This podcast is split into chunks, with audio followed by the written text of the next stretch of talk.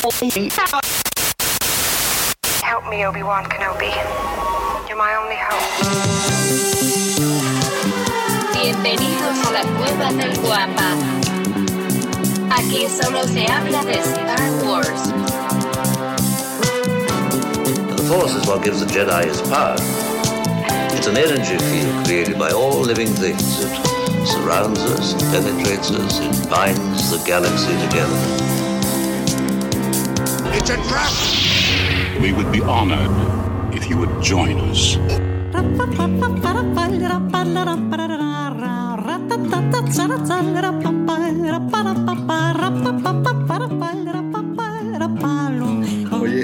Buenos días, muchachos. Muy buenos días. Espérame. Es que no, de, de nada sirvió el intro, ¿eh? El que ese de los 30 segundos se me. A ver, ahí está, ya. Ahora sí ya estamos. Ahí, mira, y mira, justamente. O sea, con el entramos. No, no, no entramos con el intro. Ahorita estaba, estaba en YouTube viendo. Saludos, señorita. Ahora que viene señorita México allá.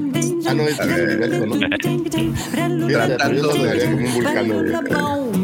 A ver, ahí está. No digas eso porque el otro día me regañaron. Por hablar de Que no aquí. Bueno, Mira, entonces. mira, mira, mira, mira.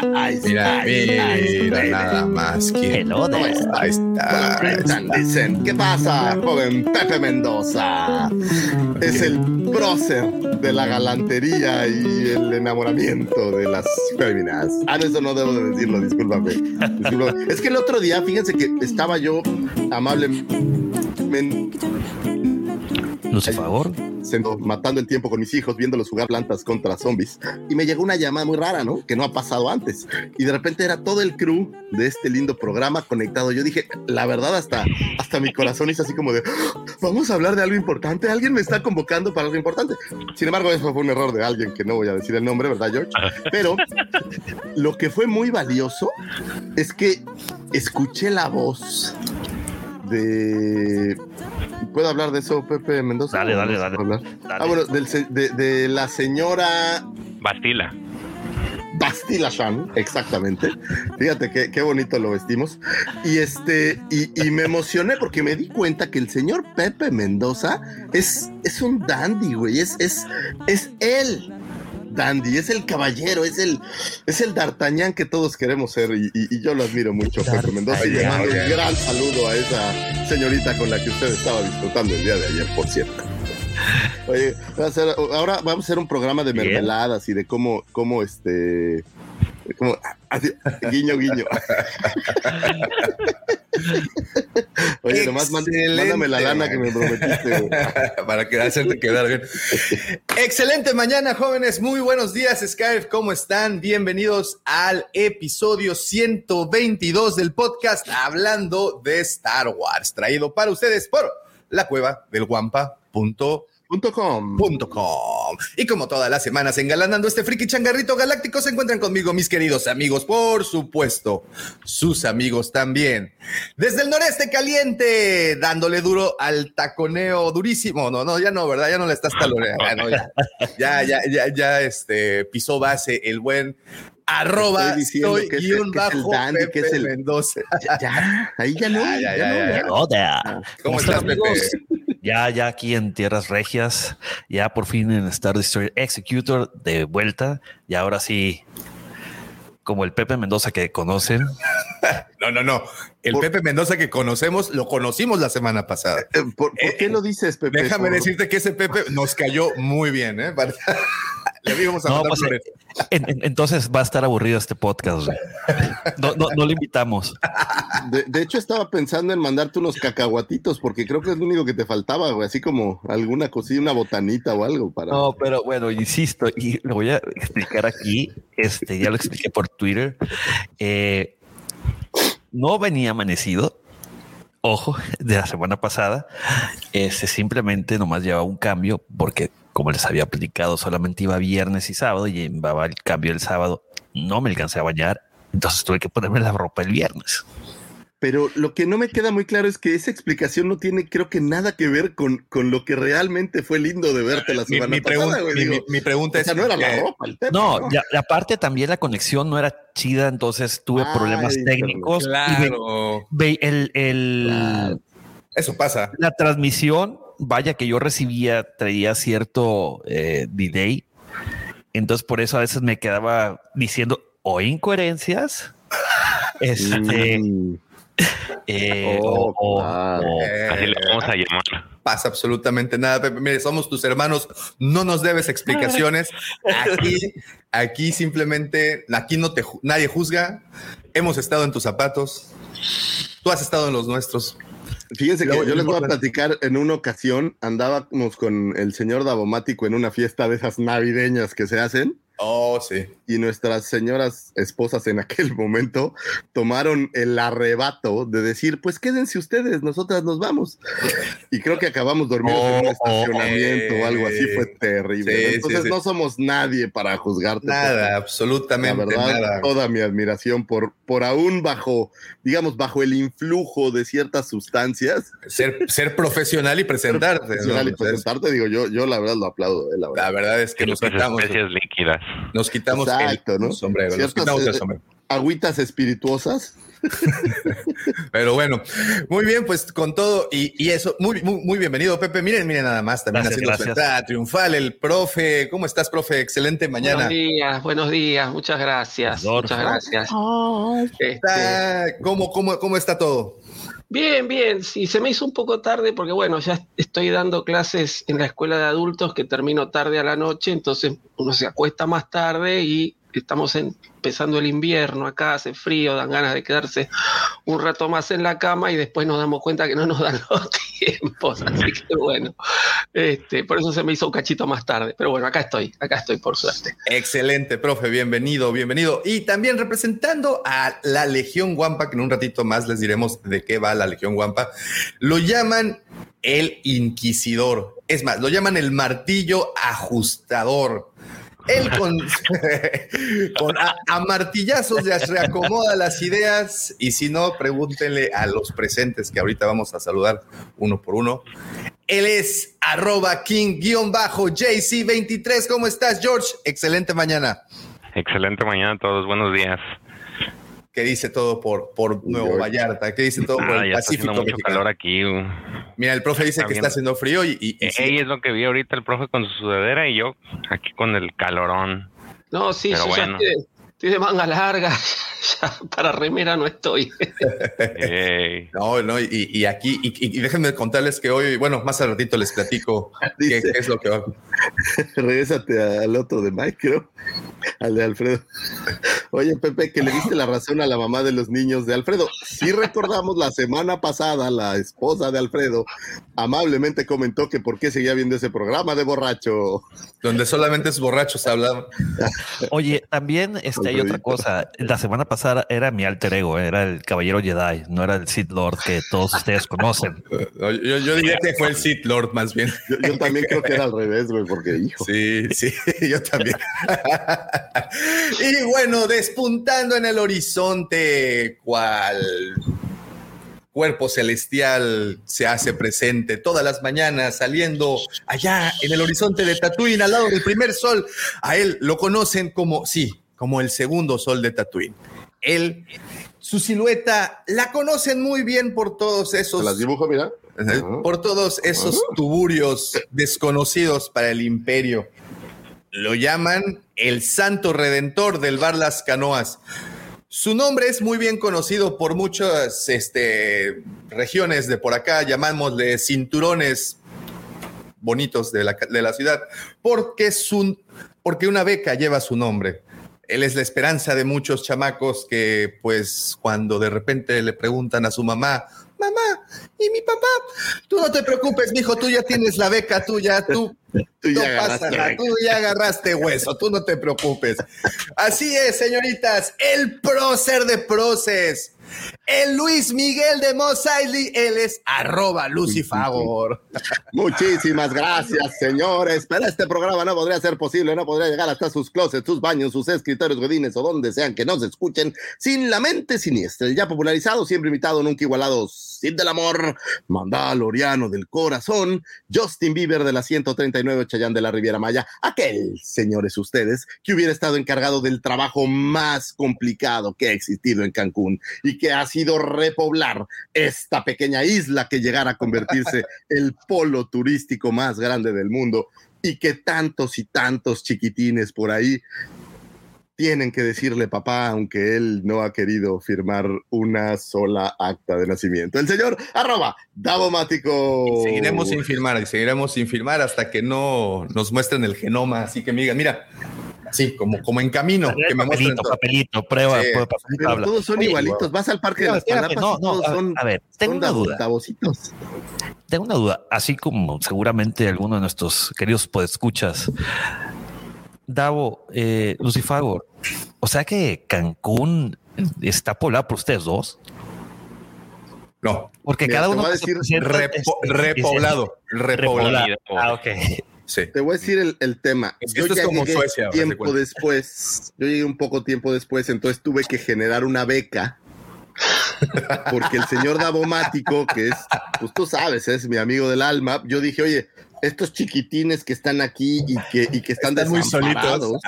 están muy solitos, porque si ustedes no lo saben, se los voy a abrir aquí. El señor Davomático es nacido orgullosamente cancunense, es, es este sangre de esta tierra de víboras. Llevo, Entonces- llevo, en vez de sangre, llevo agua de cenote, para que me Digo, de, de víboras digo porque Oh. Cancún significa nido de víboras. ¿De cenote? Y, y- y- y digamos que El esos.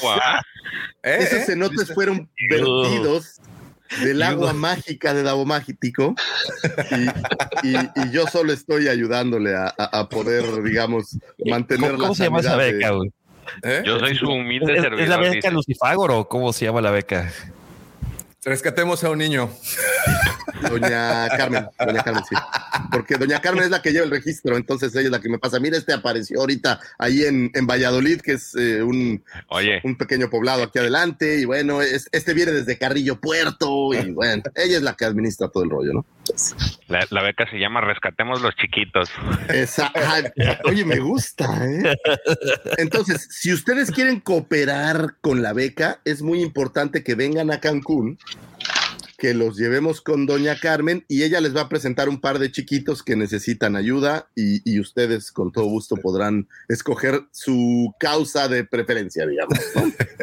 Oigan, eh, y así como Doña Carmen está tan agradecida con Lucifagor, con esa beca, bueno, en general todos los pobladores de esta hermosa región estamos tan agradecidos con esa beca para los chiquitos, también yo estoy muy agradecido con todos los que ya hicieron el favor de seguirnos a través de todas nuestras diferentes redes sociales. Recuerden que nos encuentran como la cueva del Guampa, Guampa se escribe con G de Guerra de las Galaxias y estamos literalmente en todas ellas. También déjenme agradecer a todos los que ya depositaron su confianza y visitaron la página lacuevadelguampa.com.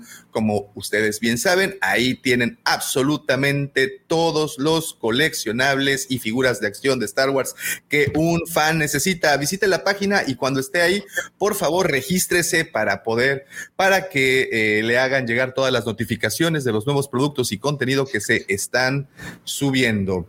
Y eh, antes de terminar con todos los anuncios parroquiales, permítanme, señores, invitarlos también antes a unirse a la Nación Guampa. Y para quien no sepa quién es la Nación Guampa, porque ya vi la carita de Lucifagor y así diciendo, ¿y ahora con qué vas a salir, Davomático? Bueno, Nación Guampa es un grupo que tenemos privado, por supuesto, en Facebook. Ustedes pueden solicitar unirse también a este grupo, en donde pues diariamente practicamos, debatimos y compartimos información importante, obvio con todo el debido respeto y reglas y normativas que, que, que pues se rigen.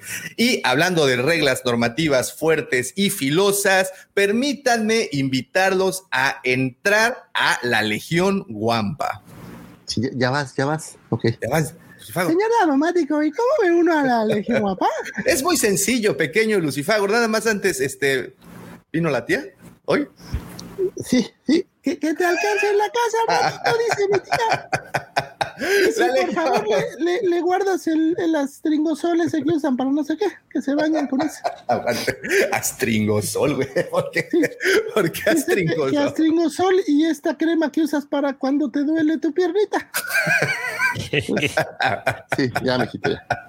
Ya, es que sí, es que dice que luego te dan calambres, entonces que te ponen roca y no, lo más que- Sí, sí. La Legión Wampa Pequeño Lucifagor es este grupo de WhatsApp en donde todos los días se comparten toneladas de información, memes, stickers, todo tipo de contenido, obviamente, este, pues digamos, respaldado por, por fuentes ucranianas. No, no es cierto, pero bueno, todo, todo tipo de contenido, aparte de debatir acerca de todos los temas frikis habidos y por haber. También, como les comento, un, un grupo que en teoría es muy respetuoso, ¿verdad, mi querido George? Sí, muy respetuoso. Todos se aman. Es un lugar, es un lugar feliz y bonito. Es un lugar feliz. ¿Eh? Es como Disneylandia. Es como, es como cualquier rincón de Star Wars, mi querido Pepe. Exactamente. Así es, el entonces. virtual de Scarif. Igualito que Disneylandia, fíjate, cuando te dicen voy a ir a Disneylandia, estás súper feliz, güey. Cuando te dicen cuánto cuesta, se te baja un poco. Y cuando llegas con tus hijos y sufres todo el día, se te baja mucho. Pero cuando te dicen ya nos vamos de Disneylandia, es de por fin. Digo, no sé si les ha pasado a los que han ido con hijos, confiésenlo, la verdad es que Desafortunadamente. es un poco pesado. Sí, Igualito es la. Cu- Cuando yo fui, me tocó es- estar del otro lado de la mesa. güey. Me tocó ir como niño. Ah, está No, bueno. no, eso está, pa- eso está Ay, padre. está toda madre. Eh, Así es. uh, Papá, ¿por qué tengo que esperar dos horas en esta fila? Ya no quiero subirme al juego, papá. Pero ya nos no, no, vamos a mijo, subir. no, es el no es el juego, es el avión y estamos, ¿cómo se dice? Estén disponibles a, a- a- a- a- a que alguien no llegue, mijo. Así es que vamos, quédese todavía un poquito más. Bueno, únanse a la Legión Guampa y para hacerlo eh, nos pueden hacer la solicitud vía inbox por cualquiera de las redes que les acabo de mencionar, por cualquiera Twitter, Instagram, Facebook, la que ustedes deseen, nos mandan un mensajito expresando sus deseos de unirse y con todo gusto les daremos la bienvenida. Y pues habiendo dicho todo esto, eh, rápido mandamos saludos, muchas gracias a todos los que están conectados desde muy temprano. Aquí anda el buen Alfredito, un abrazo Alfredo. También anda por acá el buen Edgar, ¿cómo estás? Edgar, un saludote y un abrazo. También el buen Dante Gutiérrez, un abrazote, querido Yuna, hasta Jalisco. También anda por aquí el buen Eric, un saludote para Halcón Cobra. Qué buen nick, ¿eh? Halcón Cobra. O sea, no hay manera de perder con ese, con ese apodo. Halcón Es un win-win Sí, por sí, los sí, dos sí, sí. hombres. Sí, sí, sí. Oye, lo- los likes faltan. Faltan también los likes, oigan, también por ahí, este, 22. échenos, échenos ahí una manita con, con- ¿sabes qué me estaba, me quedé pensando? Son, son dos películas de Silvestre Stallone, ¿no? Halcón y Cobra. Sí, Sí, ¿no? sí, sí, sí. También. Halcón ¿La es Halcón no es la de Bruce Willis? Pailero. Sí, Pailero, sí. La de, la de Hawk, ¿no? Le decían. Sí, es el, el de las fuercitas. Uno que juega a las fuercitas. venciditas. Ah, no, los Ajá. Ajá. Y, y Ah. Cobra. Y Cobra. Cobra es el otro. Ángel Crazy, ¿cómo estás? Este, muchísimas gracias por estar por acá. Gabriel, un saludote hasta Argentina. Muchas gracias por estar por aquí. El buen Doc, ¿cómo estás? Un saludote, mi Doc. También anda por aquí Marco. Bueno, un saludo, Jennifer, ¿cómo estás? Hasta Colombia, un abrazo. Eh, a ver quién más se me ha pasado. Bueno. Por acá, muchísimas gracias, Juan González. Bueno, Ángel Hugo, un abrazote. Alejo, ya está toda la banda por acá. Muchísimas, muchísimas gracias. Y como bien dice el buen Alejo Arango, un abrazote también. Saludos y pregunta. Hablaremos del episodio 2 y 3 del Bad Batch. Eh, y pues nada más hablaremos del número 3, ¿verdad? Porque el 2 ya lo platicamos. eh, No, ya lo pasamos la semana pasada. la semana, la semana pasada. Y sí, efectivamente hablaremos. Si no, bien, antes vamos a platicar de otros menesteres. Pero quédense porque sí, sí, tenemos opiniones muy fuertes y encontradas al respecto. Pero ¿Por qué recuerden una dices eso? ¿Porque crees que me voy a quejar otra vez ya directo sin saber mi opinión? Nos No. estás prejuzgando, güey. No, no, no, no, no, para nada. No, no, no, no, no. Yo solamente estoy preparándolos, pues, para que no se vayan, para que se queden y, y- y- y disfruten de esta, de esta. Ustedes ya saben.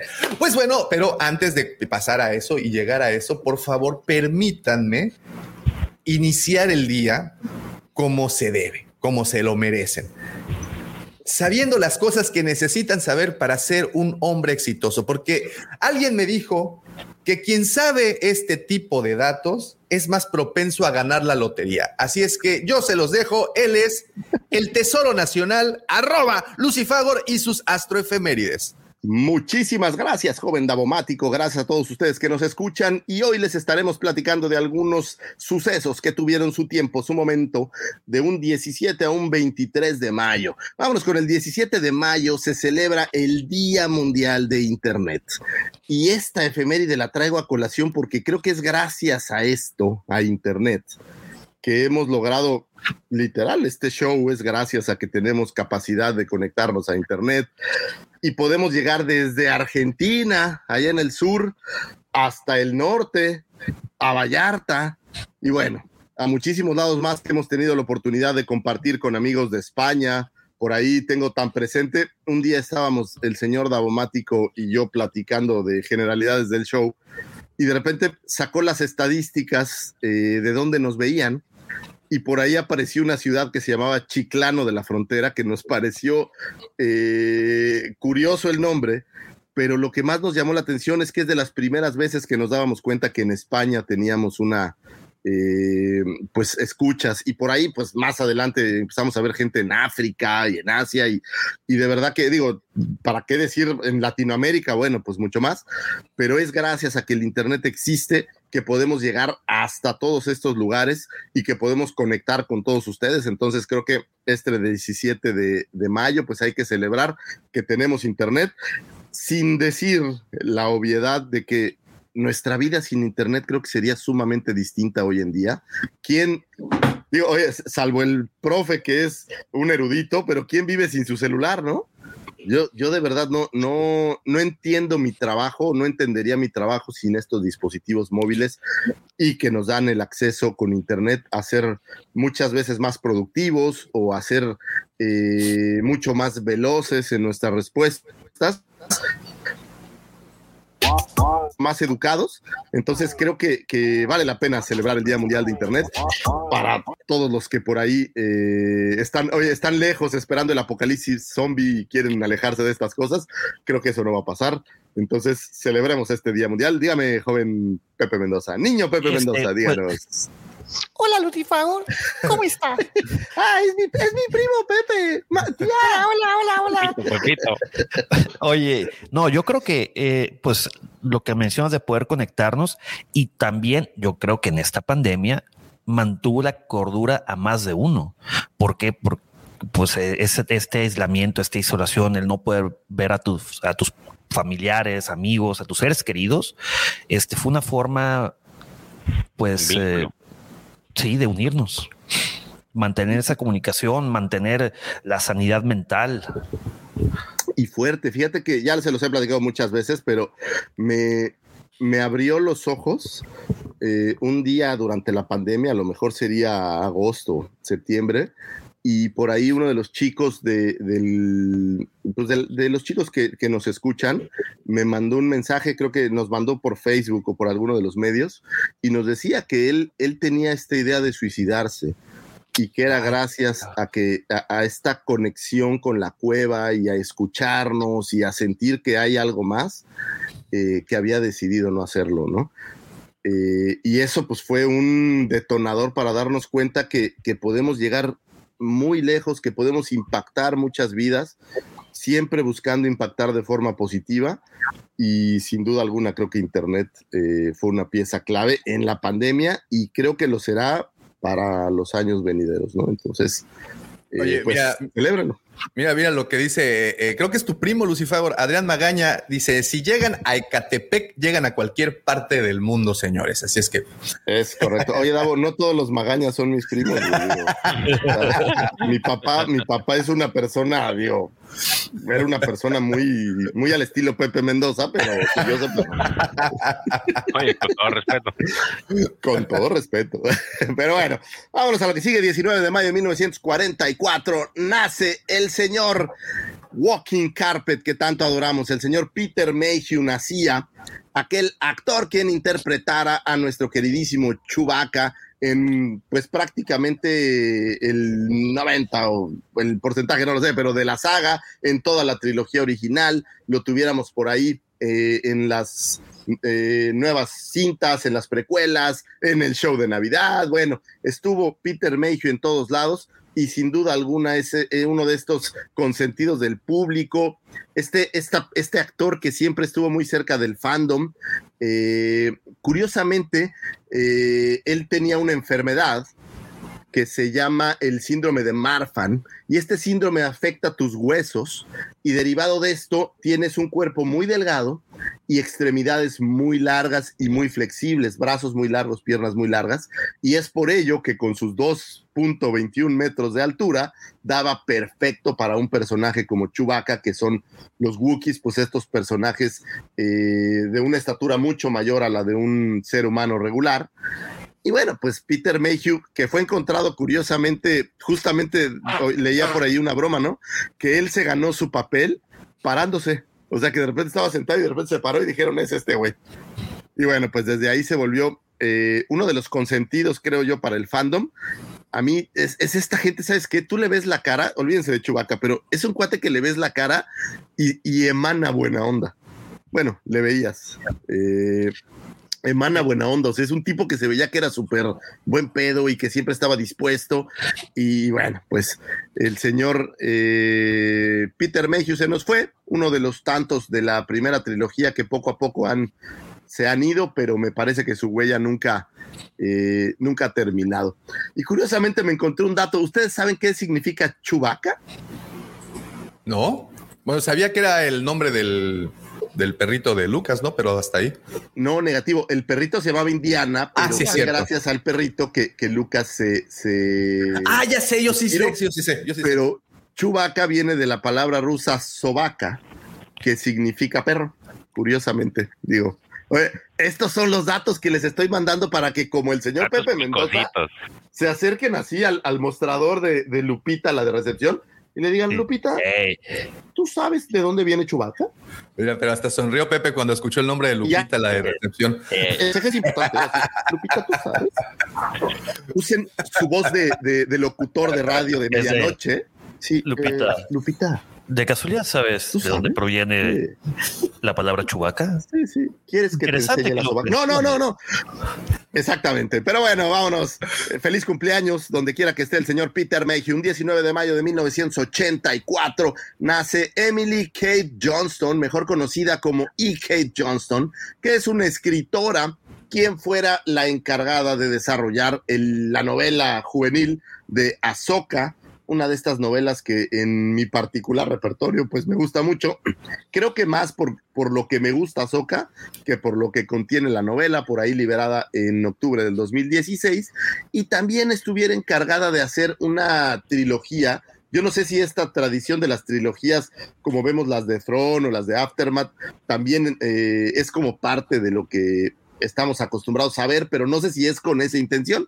Pero bueno, tiene esta trilogía que habla de la reina eh, Amidala, que es por ahí Queen of Shadow, Queen of Peril y Queen of Hope, que será liberada este año por ahí en 2021. Entonces, bueno, pues nosotros en este podcast y haciendo mucho hincapié, nos gusta leer y nos gusta mucho que lea la gente. Creo que leer es importante, creo que leer es abrir tu mente y descubrir otros mundos y creo que vale la pena leer. Entonces, les recomiendo que agarren cualquiera de estos libros, agarren el de Azoka, que es muy ligerito.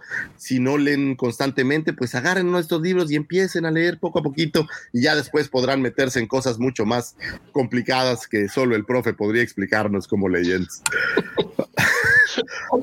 Vámonos al 19 de mayo de 1999, señores. Hace mucho tiempo, en una galaxia muy, muy lejana, la República Galáctica está sumida en disturbios. Hay protestas contra la tribulación, tributación, perdónenme, de las rutas comerciales en sistemas estelares, esperando resolver el problema con un bloqueo mortífero de cruceros, los avariciosos eh, de la Federación de Comercio han detenido todos los envíos al pequeño planeta Naboo. Mientras el Congreso de la República debate si pone fin a este bloqueo, eh, el canciller supremo ha despachado en secreto a un par de caballeros Jedi, que son los guardianes de la paz y la justicia en la galaxia, para resolver el conflicto.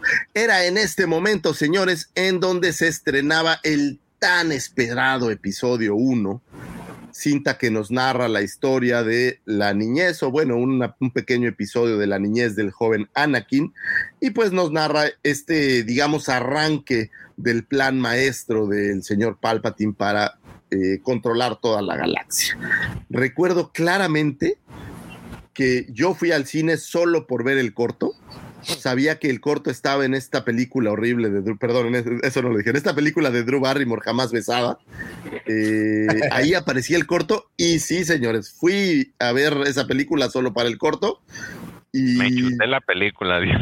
Sí, sí. Y, la sensación que tuve en cine de, esperar tantos años, de la expectativa que se había creado, de ver nuevamente a, George Lucas hacer, pues hacer esta magia que solo él puede, era fantástica. Y, yo creo que de los estrenos de la nueva era, probablemente es el que más disfruté. Eh, olvidándonos del plot y toda la historia, creo que fue tan maravilloso el regresar al cine y verlo en pantalla grande, con esta gran tecnología.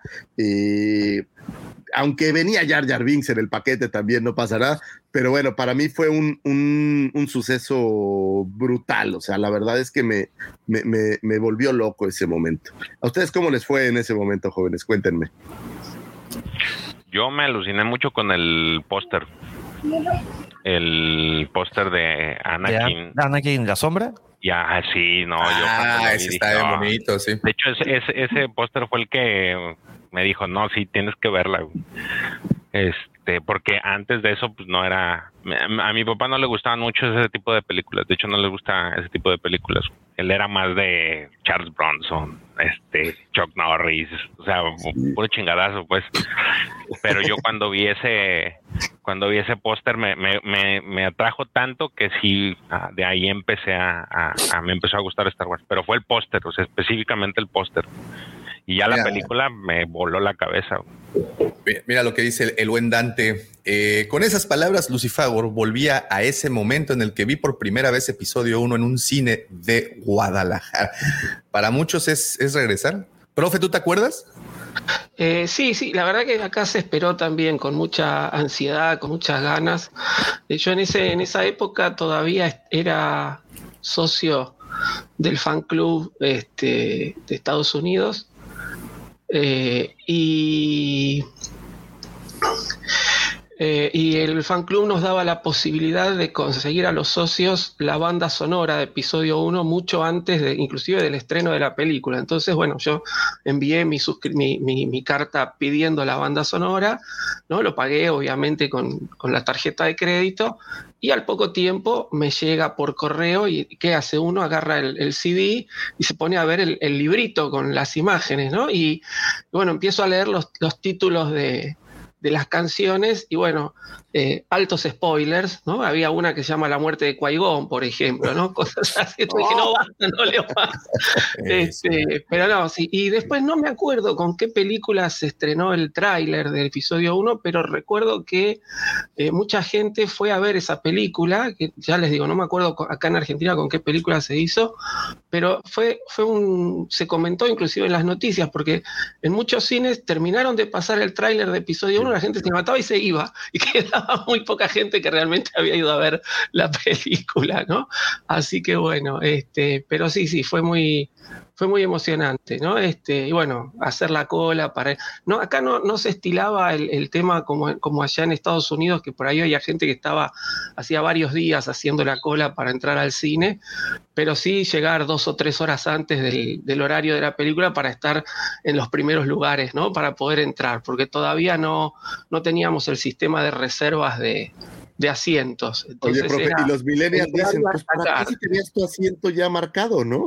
Sí, No, no. Claro, no había asiento en ese momento, no, no, era todos teníamos las entradas y el que entraba primero agarraba el mejor lugar, así que fue, era este, y ahí atrás mío iba mi, mi esposa que siempre me, me, me- me hizo el aguante con estas, en estas situaciones y me veía correr como un desesperado y decía, guarda dos asientos. No, hermosos, hermosos momentos. A mí me acuerdo, yo, yo recuerdo mucho cuando estaba en la universidad, precisamente, y, y- y un amigo me llamó y me dijo, ¿qué crees? Ya tengo dos entradas y rájatela así. Sí, sí, sí, este fue todo, y a medianoche también, ¿no? Que es así, nos fue, de hecho, fue de los primeros, ¿no? Que se estrenaba a medianoche. A medianoche, sí, efectivamente. Es de las precursoras de la preventa de boletos también. No, fue, fue la precursora eh, de muchas cosas. Por ejemplo, en el mundo del coleccionismo, la, la- la línea de episodio 1 de juguetes fue una de las más anticipadas y, y- y bueno, ya generó toda una nueva generación de coleccionistas, ¿no? Y a muchos les presentó el hobby, a otros les renació el hobby. Sí, mira, a mí me acaba, me acaba de llegar este paquetazo, mira, es, es una chulada, güey. Pe- ah. Yo los vi en Belice, eso. Se llama Space Wars, que es, es, es este, es, es una de las películas ahí de. Sí, está buenísimo. Pero esta la, ya- la hace Steven Spielberto. Oigan, Eh, otra, perdón, Tiene a los primos, a los primos de los protagonistas. Otra cosa es que también episodio 1 fue toda una revolución para la situación del marketing del cine, ¿no? Toda, y como dice Dante, comerciales hasta de Mirinda. ¿Se acuerdan de ese comercial? Sí, Yo no me acuerdo. ¿Qué, qué, qué pasaba? Jar Jar Binks tomaba una mirinda, güey.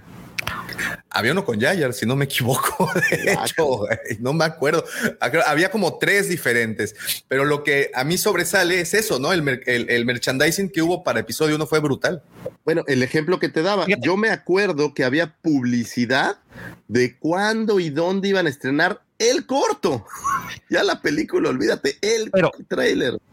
Chécate, eh, chequen esto. Este, yo me acuerdo, pero eh, antes de que hubiera IMDB, antes de que hubiera YouTube, había un sitio en internet este, dentro de Apple que se llamaba iTunes Trailers. El, yo recuerdo haber visto el, el teaser en, en ese sitio, pero la gran revolución vino con el ya el trailer completo o el segundo trailer, este que durante los primeros cinco días se bajó 3.5 millones de veces y en las primeras eh, tres semanas alcanzó los 6.4 más o menos. Tanto así, eh, o sea, eh, en aquel entonces era muchísimo, ¿eh? Eh, muchísimo, ¿no? De finales de los noventas. Este, tanto así que el mismísimo Steve Jobs, que era este, dijo este, que era el, el- el evento más grande este, de la historia del Internet de- de- acerca de los downloads. Entonces, como bien dicen, marcó un precedente, marcó un antes y después en muchas cosas. Marketing, eh, pues eventos en línea, cuando antes no era eh, bastante común. Este, gente que iba, pagaba al cine por ver solamente el trailer. Sí, sí. es. Pagaba la, la entrada y se salía. Sí. Wow. Así Sí, sí, de sí, sí. importante, ¿no? Y, y recuerdo tanto ese tráiler que eh, arrancaba con un pantano con mucha niebla y de repente podías ver a los Gungans caminando así. Esa sensación, se los juro que, que no la he tenido tantas veces como esa primera vez que vi, que vi eso. Y la verdad es que le agradezco al señor Lucas. Y se nos olvida una parte, ¿eh? Todo el tema tecnológico que ILM trajo para estas cintas fue brutal, ¿no? Eh, eh, ellos habían desarrollado muchísima tecnología y obviamente cuando tuvo las ganas Lucas de aplicar toda su mágica tecnología en sus cintas, bueno, pues quedaron productos de muchísima, muchísima calidad, creo yo, independientemente de la parte argumental y demás, creo que la calidad visual es, es Yo muy ahí lindo, difiero un poquito, mi querido Lucifagor. Creo que alguna vez el profesor este, platicó acerca de ese tema. Yo creo que eh, quedó un poquito rezagado. Porque en- recordemos que más o menos en esas fechas hubo otros grandes estrenos de otras sagas significativas, que fue eh, El Señor de los Anillos y Harry Potter, donde ya se ponían al tú por tú con Industrial Light and Magic, No, bueno, pero el, el Señor de los Anillos ya fue más, más adelante que no. ¿no? Más o menos ¿Cuándo salió por eso en 2000, 2001, por ahí, profesor. La fecha de estreno del Señor de los Anillos, no, no la recuerdo. Es, eh, la tampoco. fecha de estreno es, es del dentro- 2001. El, el- el- Pero- eh, la comunidad del anillo es del 2001. Eh, Y- yo, la verdad o sea, que en. El Señor de los Anillos sí había ex- explorado eh, otro tipo de, de efectos especiales. Eh, George Lucas se había eh, basado más, más que nada en el tema de la, de la pantalla verde este, y El Señor de los Anillos creo que estaba más por el tema de la captura de movimientos, que fue finalmente lo que lo que se terminó imponiendo, pero es decir, de todos modos, eh, Industrial Light and Magic siempre hizo eh, punta en, en lo que fueron los efectos especiales y, y no se puede negar toda la influencia que ha tenido. O sea, yo creo que sin Industrial Light and Magic tampoco hubiéramos tenido la gente que después trabajó en proyectos como El Señor de los Anillos o, o Harry Potter, ¿no? Así que bueno, este, yo creo que sí, sí, la, la influencia de George Lucas en el cine es, es indiscutida, más allá de que, bueno, sí, tal vez, como, como dice Pepe, eh, la tecnología utilizada para episodio 1 de muy rápido o de forma muy rápida quedó como rezagada. Pues bueno, feliz cumpleaños, episodio 1, y vámonos a lo que sigue, que, que curiosamente mayo es un mes maravilloso, porque por ahí un 19 de mayo también, pero del 2005, y lo voy, lo voy a hacer de la misma manera. Hace mucho tiempo, en una galaxia muy, muy lejana, guerra. La república se desmoronaba bajo los ataques del despiadado conde Dooku, señor de los Sith. Hay héroes en ambos bandos. El mal está por doquier. En una maniobra audaz, el diabólico líder droide, el General Grievous, ha entrado a la capital de la República y secuestrado al canciller Palpatine, líder del Senado.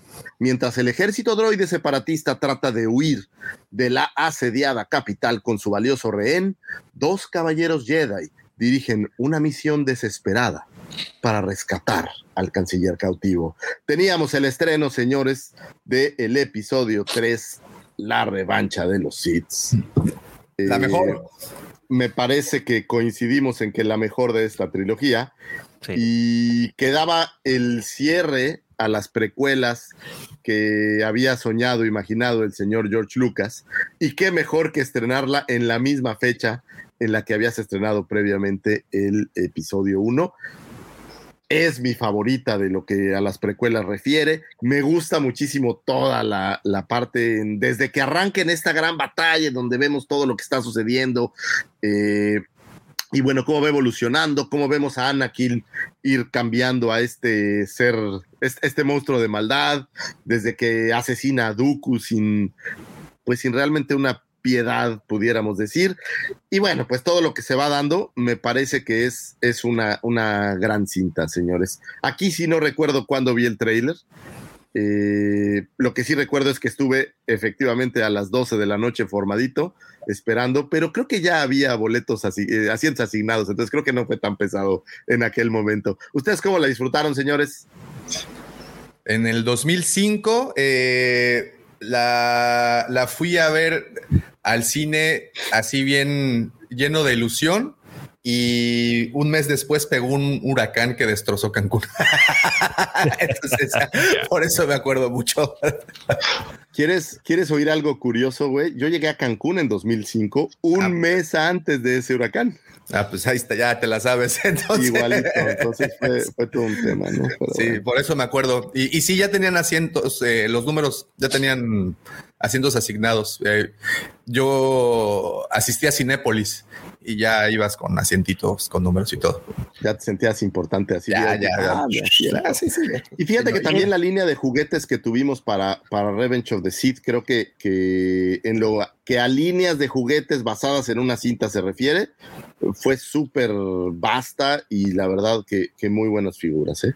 También, hablando de, de lo mismo. ¿no? Y con un empaque diferente. E- Esa película, eh, Revenge of the Sith, eh, fui con mi papá a verla a medianoche. De que vamos y, claro, ¿te invitas? Por supuesto. Ah, vamos. sí, pues es 2005, pues uno andaba ya, igual que, que Davo, yo estaba en, en universidad, iba en, ¿qué? Cuarto año. Este, pues ya salía más con los amigos, ya era más de ir al cine con, con la chica en curso, etc, etc, etc. Este, pero ese momento, ese momento, ya sabes, eh, este, eh, no fui con mi papá. Fui con mi Sí. papá y creo que mi hermano César también. Yo fui con mi esposa. Es la primera, es la, es la primera cinta que fue, fue nuestra primera cita. güey. Qué romántico. A ver, platica, platica, eh, platica. Ese, le guardo mucho cariño por eso, porque fue la primera, la, la primera cita de muchas. ¡Au! Oye, que nomás le fue por debemos el un gusto de abrazo. acompañarme, ¿eh? No, nomás fue por el gusto de acompañarme, porque yo era el emocionado. Además, es- Oye. es como, es como la prueba, la prueba este, de, de Fue la amor, prueba de ¿no? fuego. Digamos, Claro, la prueba de fuego. Si supera Sí. esto, ya está, para toda la vida. Eh, sí. Esa- Oye, y le debemos un abrazo a tu esposa. Dile que le mandamos un gran, gran, gran abrazo desde aquí, porque el otro día hicimos una confusión, pero es que, pero es que estaba tomado ahí alguien en el equipo y ya sabes, pero le Ah, mandamos ahora un yo gran tuve la abrazo. culpa. El de la confusión fui yo. güey. Eh, Sí, llega- no, llega- llegas una vez borracho y ya eres el borracho. Oye, este, espérate, rapidísimo, una, una eh, efeméride antes de que se me pase. Por aquí está, dice, ah, aquí está, el buen Mike. eh, el 17 de mayo de 1999 eh, nació mi hija y a las pocas semanas se estrenó episodio 1. Ahí está. Un abrazote, mi 17 querido Mike. 17 un de abrazote mayo. A, la, a la pequeña. Y no hay que olvidar también que hoy, el día que se está grabando el podcast, que es 15 de mayo, eh, pues una felicitación a todos los profesores, incluyéndote, profe, también muchísimas felicidades. Y también aquí el buen Mike, este, de hecho, fue el que nos recordó la fecha que no hay que olvidarse. ¿Dónde está? Ya se me perdió el, comer- el- porque también este dice que saludos al profe y si no me equivoco, a su señora madre. Dejen, encuentro el, el aquí está. Aquí está. Eh, Día del Maestro, felicidades al profe. Ya, perdón, a su esposa. Disculpa, Mike. Ya, ya, ya me estaba yendo para otras partes. Este, ¿Cuándo se celebra el Día del, del- Maestro, profe, en, en Argentina? Acá se celebra el 11 de septiembre, que es la fecha en que falleció eh, un presidente que tuvimos que se llamó Domingo Faustino Sarmiento, que hizo mucho por la educación del, del país, ¿no? Entonces, este, como él además también era, era maestro, se- en conmemoración se celebra el 11 de septiembre. Pero bueno, igual muchas gracias, ¿no? Este, por, por acordarse. Internacional, un- un- una felicitación internacional. Aquí es el 15 de, de mayo porque fue cuando salió del bote el Baster Gordillo. Nah, no un chiste muy mexicano, eh, profe. Este, este, pero dos clausuras del CENTE, güey. Sí, Oye, No, no- ¿cómo Ya llegaron los? Troopers, güey. nomás para contestarle a Jorge Sánchez, que pregunta cuántos meses de gestación tiene una Twi'lek. Son 11 meses, aprox, Ahí give or está. take. Ahí está. ¿Ven? Oigan, ¿Ven que yo no soy el único que anda experimentando? ¿Ven? Eh, oh. Oye, y nada más para, para cerrar eh, hoy estos comentarios siempre positivos. Chicos, háganle caso a sus maestros. Saben más que uno. Háganles caso, por favor. De dejar el Bueno, like, bueno. sobre todo. A ver, Dejen like. Oiga, antes, eh, Luis Guillermo, Doc, suerte, ya se va al hospital con todo cuidado. Una felicitación y aguante a todos los médicos de todos los países, de todo el mundo. Qué pinche chamba tan chingona se están echando. Muchas gracias por esa, esa friega que se están aventando al lomo. Sin ustedes, nosotros ya nos hubiera llevado la quinta chingada. Gracias, doctores de todo el mundo. Muchas, muchas. Héroes y capa. Héroes y respeto, admiración y sobre todo respeto por parte de todos. Eh, mi querido doc Luis Guillermo, ahí te van, ahí te van los puntos del Infonavit de Pepe. Ahorita te los transmito. Permítame tantito. sí, hombre, un abrazo a los dos. Y bueno, vámonos a lo que sigue, porque mayo seguía siendo un mes brutal y llegamos a un 21 de mayo, pero en esta ocasión de 1980, hace mucho tiempo, en una galaxia muy, muy lejana. Es una época oscura en la rebelión. Aunque la estrella de la muerte ha sido destruida, las tropas imperiales han obligado a las fuerzas rebeldes a dejar sus bases secretas. Los han perseguido a través de toda la galaxia. En una fuga de la temida flota imperial, un grupo de guerreros rebeldes liderados por el señor Luke Skywalker ha establecido una nueva base secreta en la remota tierra congelada de Hoth. Darth Vader, señor del mal, obsesionado con encontrar al joven Skywalker, ha despachado al lejano espacio miles de sondas a control remoto. México, en el que el Imperio contraataca era estrenado. Y bueno, ¿qué puedo decir del Imperio contraataca? Digan algo del Imperio contraataca, tengo que correr. el, Imperio contraataca. la mejor para muchos de, de la trilogía original, ¿no, Pepe? Sí, no, deja tú la trilogía original, de toda la saga. El Imperio contraataca es el motivo por el cual uno empieza a creer en las secuelas. Son de las pocas películas cuyas secuelas son iguales o mejores a la primera película. Fíjate que, más adelante vamos a comentar un poquito de este documental, super estreno después de 16 años. Vamos a comentar el documental de, Empire of Dreams, el Imperio de los Sueños. Y justamente hay una, hay una, hay una parte en donde está hablando Irving Kirchner de, su paso por ahí. Caray, eh, Irving Kirchner fue un excelente profesor, eh, hablando, de, hablando de profesores, este, y, su paso por, por, el cine, pues no fue tan pesado como su paso por la universidad. Sin embargo, nos dejó una joya increíble como lo es el episodio, el episodio 5, ¿no? Y, bueno, comenta cómo eh, fue esta experiencia, ¿no? De, de poder hacer que George Lucas lo entendiese para poder eh, como ecualizarse y poder llevar, no sé, a mí me llama mucho la atención cómo pudo Kirchner traducir lo que quería Lucas y plasmarlo de manera sublime en la pantalla. Eso es con lo que me quedo del episodio 5. De hecho, algo también, digo, igual no estamos adelantando, yo creo que es de los episodios que tienen mucho, mucho más valor porque ya fue cuando él decide hacerlo por sí mismo, o sea, emprender, digamos, que la, la, esta, este, eh, esta película por sí solo. Entonces, es algo que también se le debe de valorar porque pues se arriesgó y le rindió frutos. Ahora sí, Lucifer, listo, ya hablamos suficiente. Perdónenme, pero el, llamado del, del, baño con mi pequeña fue importantísimo y tuve que correr. Pero bueno, salió el, Perdón, perdí todo el. Todo el, dale, dale, dale, dale. Todo el empuje. Pero bueno, se lanzaba el episodio eh, C5, eh, perdón, El Imperio contraataca. En mi punto de vista muy particular y amargo, como siempre, la mejor de todas las cintas. Eh, en esta ocasión ya no dirigida por el señor George Lucas, se había dado cuenta que dirigir y producir y hacer toda la chamba era bien difícil. Entonces, pues bueno, pues decidió eh, dejar que alguien más dirigiera la cinta mientras él se encargaba de recabar el dinero, de gastarlo de una manera consciente, de supervisar a los efectos especiales, supervisar las grabaciones. Y creo yo que quedó un, un gran, gran, gran, gran producto. Le puso todo el corazón, le metió su propia lana y creo que el hecho de, apostar, hizo algo que no hacía la gente normalmente, que era invertir en tus propias películas. Tú normalmente lo hacía el estudio, ¿no? Eh, y bueno, ¿qué puede ser mejor que en esa cinta vemos a nuestro Wampa queridísimo por primera vez? Eh, así como una aventura, creo yo, fuera de serie. Estas cintas donde los malos, pues no que venzan totalmente, pero bueno, se ve que, que al final el imperio es muy poderoso y, y deja mal a, eh, a los re- rebeldes. Rebelión diezmada.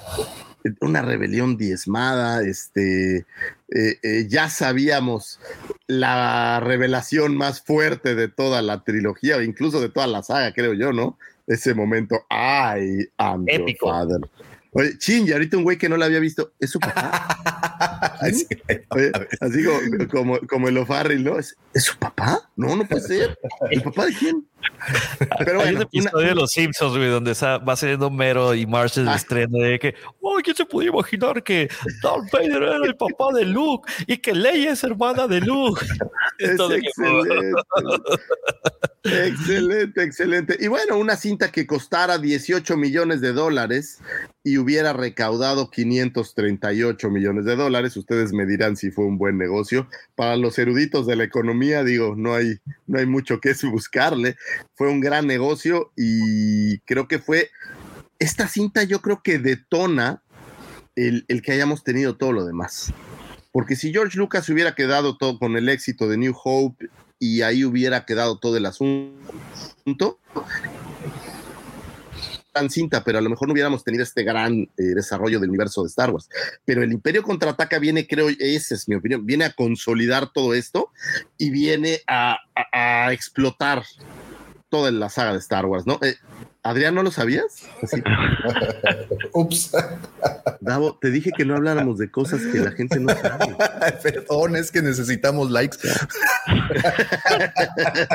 Pues mi querido, mi querido primo, aquí lo escuchaste primero. Sí, señores, Darth Vader era Aparte- padre. Aparte fue tu primo. Ya lo.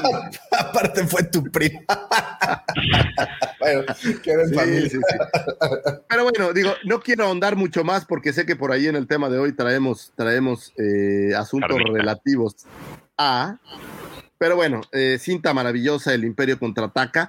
Y mayo, pues se vuelve esta fecha emblemática, ¿no? Tenemos por ahí el día de Star Wars, el 4 de mayo, pero esta fecha emblemática en donde hubo muchos estrenos durante, durante mayo, lo cual eh, vino Disney a partirle la mano, perdón, vino Disney aquí a, a romper la tradición y se movió a diciembre por alguna razón y, y yo me pienso, ¿por qué harán eso? A mí sí me gusta que sea en diciembre, ¿no? Como que llega esa época que sabes que algo padre va a pasar. Mi No cumpleaños. sé. A- Pero ya- Además, sí, también es mi cumpleaños, entonces. Pero diciembre ya es mágico, ¿no? no, no, no, eh, eh, y mayo ya Ocupas era- más magia, güey. más Ocupas más magia, güey. Ocupas más magia en diciembre. Voy a- Un voy a- motivo más para, suficiente. Yo estoy de acuerdo un con motivo Pepe. más para cele- ce- celebrar, güey. O sea, ya empiezas y, y fíjate, por lo general los estrenos son una semana antes de Navidad, güey, de Nochebuena. Entonces ya es como sientes que estás de vacaciones. Sí, es, sí, es sí, ese bonito sí. parteaguas. El, el bolsillo lleno con, con el aguinaldo, Lo malo es cuando el viernes estás totalmente desvelado y tienes que ir a trabajar así de mood. bueno, pues ahora los estrenos son en diciembre, o bueno, así, así fueron con la nueva trilogía Disney, digamos. Eh, pero bueno, mayo era una fecha emblemática, era un mes emblemático y siempre lo vamos a recordar por tener estas grandes cintas por ahí. Vámonos por último, porque estas astroefemérides creo que se han alargado un poco más de lo normal, pero vámonos a esta última, 21 de mayo. Bueno, es casi la última, fíjense. ¿eh? 21 de mayo del 2002, lamentablemente fallece Des Webb. ¿Y quién fue Des Webb? Pues sí, fue un ilustre desconocido, no es popular, no tiene más allá de dos o tres cintas. Sin embargo, Des Webb es un bastión de este programa, es como la geoda de este programa, es importante, es la roca, es lo que le da vida a este programa. Des Webb fuera aquel actor que interpretara a nuestro queridísimo Wampa para el Imperio contraataca y si bien interpretó al Wampa y grabaron muchas escenas, pocas fueron eh, utilizadas para la cinta porque el utilizar el traje era muy incómodo, entonces no tenían como no podían hacer escenas muy largas, era todo un tema, entonces quedaron muy pocas escenas donde podemos realmente ver al Wampa en la edición original, ya para el remake, eh, bueno, no, si remake, ya ves, me- George, me quedé con esta idea, ya para las reediciones, pues ahí lo tunearon un poco más eh, y nos dejaron ver un poquito más. Pero bueno, eh, es la fecha en que fallece Des Webb. Fuera de haber interpretado al Wampa, eh, no encontré mucho material de él, o al menos algo que yo conociera, pero bueno, digo, se volvió un ser ilustre, al menos para este programa. Me queda claro que para cualquier otro no importaría, pero para los del podcast de la Cueva de la Guampa y para nosotros aquí en la Cueva del Guampa, es un, un prócer el señor Des Webb. Oye, y, Y bueno- y- perdón, nada más un- recordar escenas que eliminaron. Están ahí en YouTube, si pueden, échenle una buscadita y las encuentran. Hay una mágica en donde están corriendo nuestros héroes. Pasa Leia corriendo por un túnel dentro de la base Echo. Pasa corriendo Leia, pasa corriendo Luke. Atrás viene Tripio. Y entonces eh, hay, un, hay un cartelito que dice no pasar. Llega Tripio, quita el cartelito y se sigue. y entonces llegan los troopers, los snow troopers atrás, y pues ya no había cartelito que decía que no pasaran. Abren y aparece la mano del Wampa y la uno. Es, es, es mágica esa escena. Búsquenla, es una de las mejores escenas eliminadas ever. Es una belleza. Y bueno, ya nada más para cerrar este tema, por ahí ayer platicaba con mi querido George, mañana, no, hoy, hoy ingresan al Salón de la Fama el señor Kobe Bryant, eh, descansa en paz, falleciera en enero del 2020, eh, gran basquetbolista de los Lakers, cinco campeonatos, George, ¿estoy en lo correcto o an- Pues bueno, Se trabó. poseedor de cinco campeonatos con los Lakers y que se volviera, creo que, no sé si ya antes, yo creo, ¿no? Pero se volviera un muy emblemático. Es más, creo que, el- que el que falleciera todavía lo elevó más. Eh, por ahí tiene una aparición en eh, un androide nombrado en su honor en Clone Wars y tiene, bueno, pues algunas eh, destacadas participaciones con nuestra queridísima saga. Descansa en paz y bueno, ¿quién será mi querido George quien lo va a ingresar al Salón de la Fama? Mm, Michael. Jordan va a ser el que lo va, lo va a exaltar. Fíjate, Michael. Oye, y fíjate que me encontré un dato bien curioso. Es el cuarto jugador con más anotaciones en la historia de la NFL, en la NFL, en la NBA. Sí. Eh, y yo pensaba que Michael Jordan estaría sobre él, pero no, ¿eh? Curiosamente, eh, está por ahí Karim Abdul-Jabbar, está LeBron y Karl Malone. O sea, no aparece en esa lista eh, él, cosa curiosa. sí, Eh, y un dato más que me llamó mucho la atención, tiene el segundo lugar del récord de más anotaciones en un solo partido. 80 puntos dio en un juego. Impresionante. 81. Y es el único jugador de la NBA que aparece en Clone Wars. Y ganador de Oscar también por un cortometraje. con John Williams. Dear. Sonorizado exactamente Si no lo han con- visto, véanlo. Véanlo, es muy bu- bueno. A mí sí me gustó. Yo desde que lo vi me, me gustó mucho. Y es. Oigan, y también está ¿no- el tema de la marcha imperial. ¿No tienen Oigan. esta impresión, o a lo mejor es mi chaborruqués aflorando, pero no tienen esta impresión que nuestros héroes se están yendo? No, no, veo, es que- hoy en día estos héroes no los veo allá afuera, ¿sabes?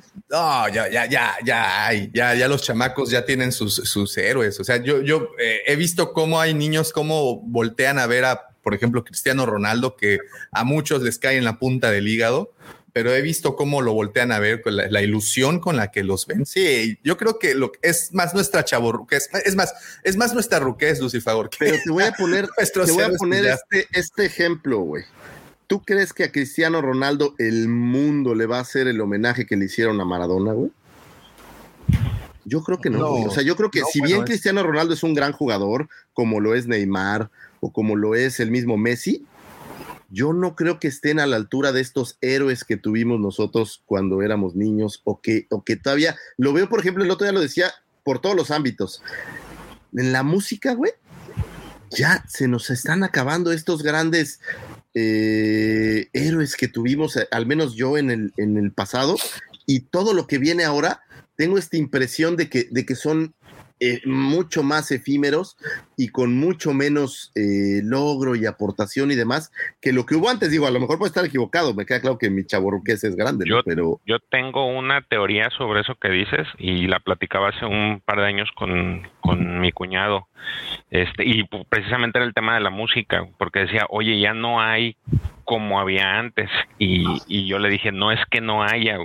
Lo que pasa es de que en tu momento, en mi momento, el único, digamos que canal para escuchar la música era muy limitado. O sea, pues tenías MTV, tenías este la radio y ahorita tienes YouTube que es una herramienta súper poderosa en la que si no te gusta un cantante, pues buscas otro y estás cambiando. La inmediatez que tú siempre has mencionado, este se da mucho y es lo mismo creo yo que con el contenido en general. Por eso a lo mejor tú puedes decir no hay tanta, no hay tanto de esto, pero realmente es de que hay demasiado que uno tiene la, capacidad de elegir qué es lo que les gusta.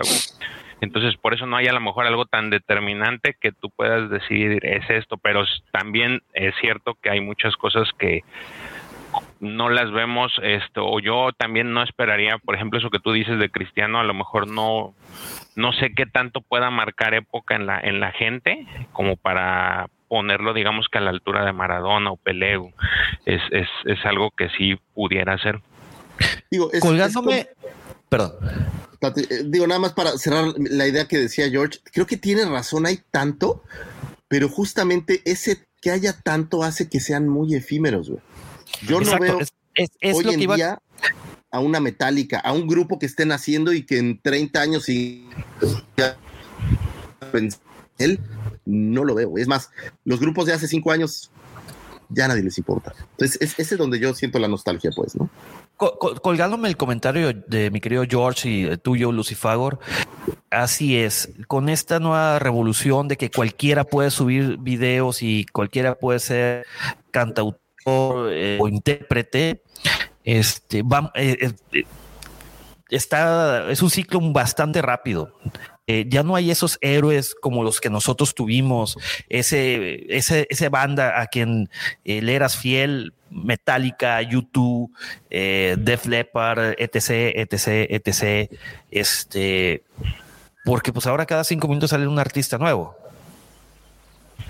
Y, y Y no, no, tiene mucha no, no tiene mucha trascendencia. A lo mejor es el artista del momento, pero y aparte, pues la música de ahorita, de hermanos, o sea, ¿qué es eso? Eh, yo, yo creo, eh, utilizando un, término que se usó mucho acá en, en los 90 para, para una cuestión económica, ¿sí?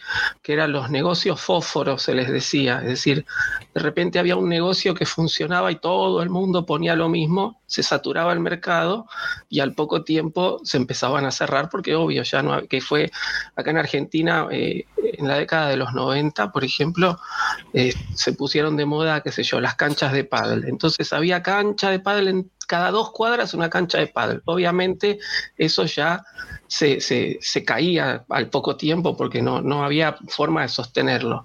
Yo creo que estamos en la cultura fósforo, como dice Pepe, hay tanto, eh, se busca justamente generar tanto contenido eh, y de forma rápida que se agota enseguida también. Entonces, este, y, es justamente esa, cul- como decía eh, Jorge también, lo, inmediato, todo es ya, todo es rápido y todo tiene que ser cortito. Es un video de, este, qué sé yo, más de una hora ya cuesta que se preste atención. Yo lo veo en mis hijos, ¿no? Ven eh, el tema, bueno, del, del TikTok y todo eso, que son este, videos de un minuto máximo en YouTube, videos de más de 15 minutos no te miran, este, y, y, y en todo, en todo, en todo pasa. Necesitamos que sea algo rápido, porque eh, hablaban del celular, ¿no? Este, yo, este, este aparato es algo que realmente no lo odio. Esclavizante.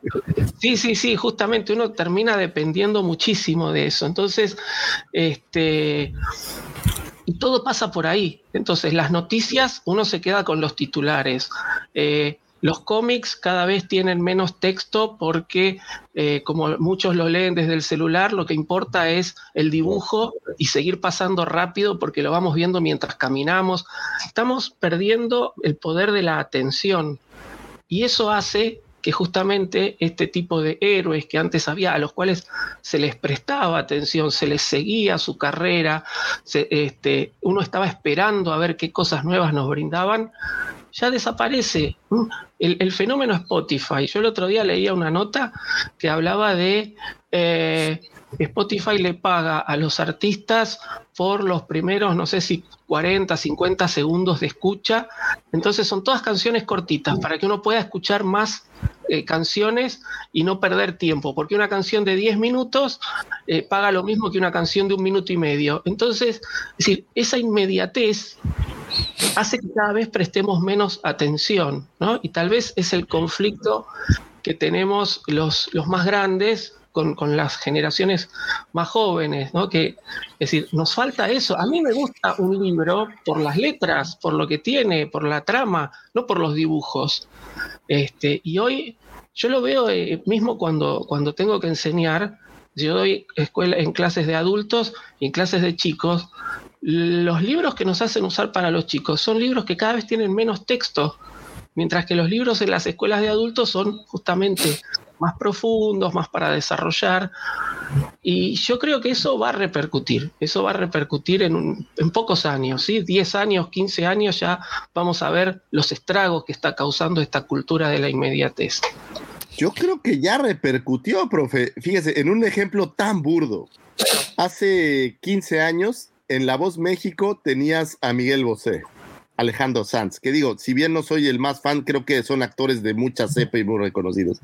Y hoy tienes a Belinda, digo, sin agraviar a nadie, pero, pero no creo que Belinda tenga un solo disco que se le pueda con disco de, de estos grandes artistas. Entonces creo que justamente eso que dice, profe, yo creo que ya sucedió. Se ha perdido a la que- gente que hacía calidad Pues por la gente. Yo prefiero ver a Belinda que a Miguel Bosé. volumen, creo yo. Pero Lucifagor y querido auditorio, este, yo creo que esto en, el tema de la música, yo creo que mucho de eso murió desde que MTV, que creo que todos somos generación de MTV, los que estamos aquí en el, eh, en el, en el live, dejó de ser MTV, dejó de poner esos videos increíbles de música, este, de bandas épicas y empezó a poner puro estos programas reality shows que Basura, abundan. basura. Sí, ya. Ahora sí es empty de vacío. Sí, sí, sí. O sea, ya, ya dejó. eh, ¿Dónde quedaron esos, por ejemplo, esos programas tan divertidos como Beavis en Butthead, que todo era alrededor de la música, te pasaban videos, hacían comentarios de videos de musicales y esos estrenos. Oye, hoy se estrena eh, el video nuevo de Pearl Jam. Es, y donde todo el mundo se es- esperaba con ansias eso, que tarda muchos años en volver a sacar un video, pero ok. Pero también dejaron de hacer videos los artistas, ¿no? Tengo esta impresión como que dejó de ser un mercado importante el hacer los videos. Digo, es más, ni sé si todavía hacen. Aquí Todavía hacen eh, hay que nada más analizar que pues los medios han cambiado y, y- y la manera de cómo ellos se tienen que promover tiene que cambiar. Eh, Ya es contenido viral, güey. Ya actualmente tú puedes ver videos en Spotify, pero realmente ya quién ve videos. Ese es el punto. Si no estás aguantando un video de un minuto porque TikTok te marca que tienes 30 segundos para hacer lo más creativo que pueda hacer durante 30 segundos, o, o- o todo lo contrario, que es cuando generas más, más likes y más, más vistas, eh, entonces, ¿qué artista se va a aventar la maroma de invertir no sé cuántos millones de pesos, dólares o la lana que invierta en sacar un video que nadie va a ver porque sabe que la persona que consume YouTube o la persona que consume TikTok o la persona que consume historias de Instagram, que son creo que las tres redes más consumidas actualmente, te va a aguantar más de 30 segundos mirando la pantalla. Yo creo que va, va más por ahí. Eh, y sí, efectivamente, mi, mi opinión de- al respecto es que pues hay tantos medios que como tú bien dijiste, Lucifer, una vez, ya se diluyó todo el contenido. Yo creo que la calidad no, no es que haya bajado, es que ya está muy diluido por, por tantos canales que tenemos de consumo. Estamos hipercomunicados y no lo veo como un problema, pero sí lo veo como, pues, un, una, un resultado de, ¿no? Ahora, independientemente de las razones, y ese era mi, mi punto nostálgico, yo no siento que mis héroes se están yendo y no veo que haya héroes que vengan a sustituir a- y héroes para mis hijos, güey. Porque la diferencia que al menos yo siento, y, y eso es donde a veces me duele, pues que me digan que Dua Lipa es la heroína de mi hija y para mí era un guitarrista o un James Hetfield o alguien que yo pensaba, digo, a lo mejor para mis papás era la misma, la misma nostalgia, ¿no? Pero, Sí. eh, pero es esta gente que no siento que vaya a perdurar en el tiempo porque su producto es meramente un, un, un- vendeboletos, eh, esos vende los 30 segundos, eso es el tema, ¿no? Pero, Eh, Lucifagor, no sé, ¿cómo vas a comparar los líricos de una banda, por ejemplo, vuelvo a insistir YouTube porque es mi banda favorita, para que no lo sepan, Sí, pues, con un Maluma Baby, güey, donde habla canciones misóginas, güey. Este, de qué caray, yo tengo I hijos, rest pero, my case. pero así Exacto. te dices, güey, ¿de veras eso es lo que escuchan los- las generaciones de ahora? Llévenme, por favor, ya, güey. No, no es cierto, no es cierto. Digo, y a lo mejor sucede, ¿no? Pero, No, no, no, no, no, no. Fue broma, fue broma. Ey, fue broma, eh, estoy jugando. Sí, Estamos sí, sí, hablando no. nomás. y digo, no, no tiene nada que ver esto con absolutamente nada de este programa, solamente quería externar mi Por el día, por ser día del internet, tú, lo- tú empezaste las efemérides por eso. por ser día del internet, pero es que sí tengo esta sensación, o sea, cuando se murió David Bowie, de verdad estaba triste, güey. Y estoy seguro que cuando se muera, ojalá toco madera porque no es lo que quiero, pero si se muere Maluma, de verdad no me va a importar. güey. Esa es, la diferencia. Pero a lo mejor solo soy yo, a lo mejor hay miles de seguidores que van a decir, ay, se murió, mal, se murió Maluma. Millones. Se para el mundo, güey. Bad Bunny, güey. O sea, Creo que- los nombres. Bad. Bunny, No, pero es que algo- algo que- una, ¿no? Algo, algo que No creo sé. que debemos tener en cuenta es que nos, no estamos, creo que nosotros, nuestra generación no está consciente de los alcances de estos tipos. Nos- nuestra generación este, nos impresionamos cuando vemos, nos hablan de cientos de miles y esta generación actual, estas personas, Maluma, está acostumbrado a millones en cuestión de consumo, en cuestión de alcance. Entonces, creo que ya nosotros nos estamos volviendo los menos, Lucifer. Somos ya No, esa este, bien. mi- minoría ya Pero-. Pero ¿por qué no hacen algo con calidad y con un buen mensaje en vez de hacer basura, güey? Eso es lo que no entiendo. Ya. Pues porque la basura produce dinero. Sí, güey. ¿Cómo vas a.? O sea, una canción, Felices los cuatro, güey. ¿Qué, ¿Qué mensaje te lleva, güey? Pues que son felices cuatro personas, güey. Pues, muy sencillo. Sí, güey. Pero veras. yo te preguntaría, co- como alguna vez James Addiction lo dijo, güey, ¿por qué no sales y haces feliz a una, güey, sin andarte con mamadas, güey? ¿Por qué no puedes ser esa persona que de verdad tengas los pantalones de ser feliz a una, en vez de estar Sí. cantando cosas, te, te engañé, me fui, me... No Profe, sé, profe, Sí, sí, con una está difícil, güey. Ahora imagínate dos, caray. profe, profe, profe. No, yo quiero, quiero, este, para que vean que el mundo eh, es así desde hace muchísimos años, ¿no? Quiero parafrasear a Platón con una de sus frases menos conocidas, pero que la dijo. Platón fue de la generación donde se pasó del uso de la memoria, de la tradición oral, y se empezó a pasar a la tradición escrita, ¿no? Entonces, cuando Platón vio que todo lo que los grandes maestros enseñaban, incluido él, empezaba a escribirse, iba a dejar de utilizarse la memoria, dijo, señores, la juventud está perdida. ¿no? Y estamos hablando ¿eh? de cuántos años antes de Cristo. ¿no? Es una de las frases menos conocidas, pero no por eso deja de ser cierta. Es decir, la, humanidad, estamos viviendo una época de cambio. Y nos guste o no nos guste, particularmente creo que estamos todos de acuerdo en que a nuestra generación es lo que menos le gusta, eh, tenemos que convivir con ello, ¿no? Y bueno, este, tratemos por lo menos de dejar las mejores enseñanzas a, nuestros hijos para que ellos las puedan seguir transmitiendo, ¿no? Y de esta forma no se pierda tanto. Sí, es, somos cíclicos. Eh, lo que yo, yo, siempre me da mucha risa esto. Eh, cuando el rock and roll empezó a llegar tanto a los Estados Unidos como a México, eh, eh, he visto muchos documentales. No sé, Lucifer, a ti te tocó verlo en, en persona allá en los 40. No, mis tocó el me- movimiento británico, no los me- Beatles, No me dejaban salir porque tenía que cuidarlos. Ya eran viejitos.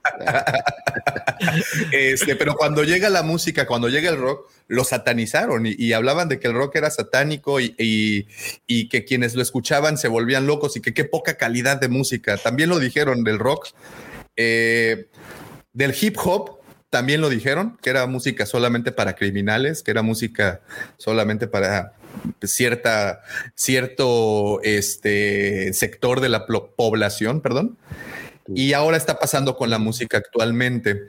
Yo creo que somos cíclicos y lo que se va acabando eh, es la capacidad, nuestra capacidad de exploración y de buscar cosas nuevas y nos quedamos en donde fuimos más, donde estuvimos más cómodos y felices.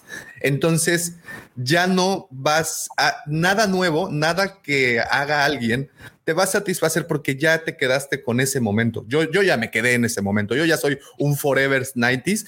Yo escucho grunge y, y ya, y para mí no hay nada, nada, nada mejor hecho que el grunge y que lo que hizo Pearl Jam y lo que hizo Nirvana y lo que hizo Beastie Boys y todo eso. Yo ya me quedé ahí. Sin embargo, creo que eh, lo, que lo que va acabando en, las personas es la capacidad de explorar, la capacidad de aventurarse y de buscar nuevos eh, sitios para estar cómodo. Y eso es al menos lo que creo que nos pasa a algunos de nosotros. Eh, si bien es cierto, lo que pega y lo que siempre ha pegado a través de la historia musical y comercial en cuestión del entretenimiento, pues por lo general el- mainstream no es como que cosas de muchísimo contenido, güey. Nos podemos ir a los 80 y en el cine, puta, pues hay, hay- hay cosas que son muy exitosas y, y- y, pues el contenido estaba así medio... Y la música también, ¿no? Yo creo que todo es cíclico y lo que tenemos que hacer es, pues, Pero te voy Tener tolerancia. güey. Producción nueva en los 80. Y hoy en día, con toda la bola de remakes, ahora que hablábamos de los remakes, güey. eh, creo que había mucho más imaginación en los 80. Y mira que hoy tienes muchas más herramientas para hacer cosas súper diversas. Que hoy en día que estamos volteando a ver lo que ya hicimos para querer hacerlo mejor. Esa es la parte que me cuesta un poco de trabajo, ¿sabes? Eh, es como hablar justamente del rock and roll, güey. Tengo esta impresión, pero a lo mejor es mi misma chaboruquez, ¿no? Que si bien el rock and roll tenía sus, sus bemoles, tenías un güey que se ponía a aprender a tocar una guitarra, güey. Y que se ponía otro a aprender a tocar una batería. Y que creo que le metían, eh, esta es mi impresión, ¿eh? más horas como de aprendizaje y demás. Digo, si bien había las bandas que rodean, pero creo que tenía como un poco de más handmade, no sé, era más handcraft el tema, güey. Y ahora todo ya es totalmente digital y justamente rápido, güey. Saca una canción en chinga, güey, que hable de lo que sea, pero que tenga un beat súper pegajoso para que todos estemos acá, ¿no?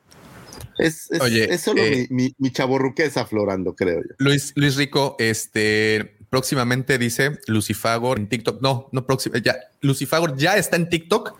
Te invito a verlo. Está en la cueva del Wampa, así lo encuentras en TikTok. Es Wampa con G, ¿verdad? De, Sí. de Guerra de las Galaxias. Oye, ese es el gran ejemplo, güey. Cuando hacía un boxing, eh, nadie nos pelaba. y cuando cambia a una cosa más de estilo moderno, ya tenemos muchos seguidores. Ese es mi punto. Ese De, es de precisamente. hecho, a, a mí me gustaban mucho los primeros videos que sacaban en los que se tardaban un montón. Esos, ya que ten- esos que tenían como tres vistas, nada más y uno era. Oye, Gracias, pero un, un día, un día, un día Lucifagor me decía, es que no, no producen, dice, no, ya sacando las esta, las estadísticas, creo que se me quedaban en el minuto cuatro o algo así. Yo decía, pero son buenísimos. Sí, sí, sí. ¿Qué te digo? No, los nuevos unboxing llega a la caja. Acá está. Listo. 30 Profe, segundos. estaba viendo a Andrés Navis con mi hijo y haz de cuenta que yo me preocupo por hacer un video por, con una figura o dos, ¿no? Y la abres y la ves y la fregada, ¿no? Y está viendo un video de Andrés Navis, abre como 18 figuras en el mismo video y no dura más de 7 minutos. O sea, sí, sí, pero sí. Está bien, me Eh, estoy haciendo viejo y es eso. Ok, ok. Nos estamos, mira, mira, mira.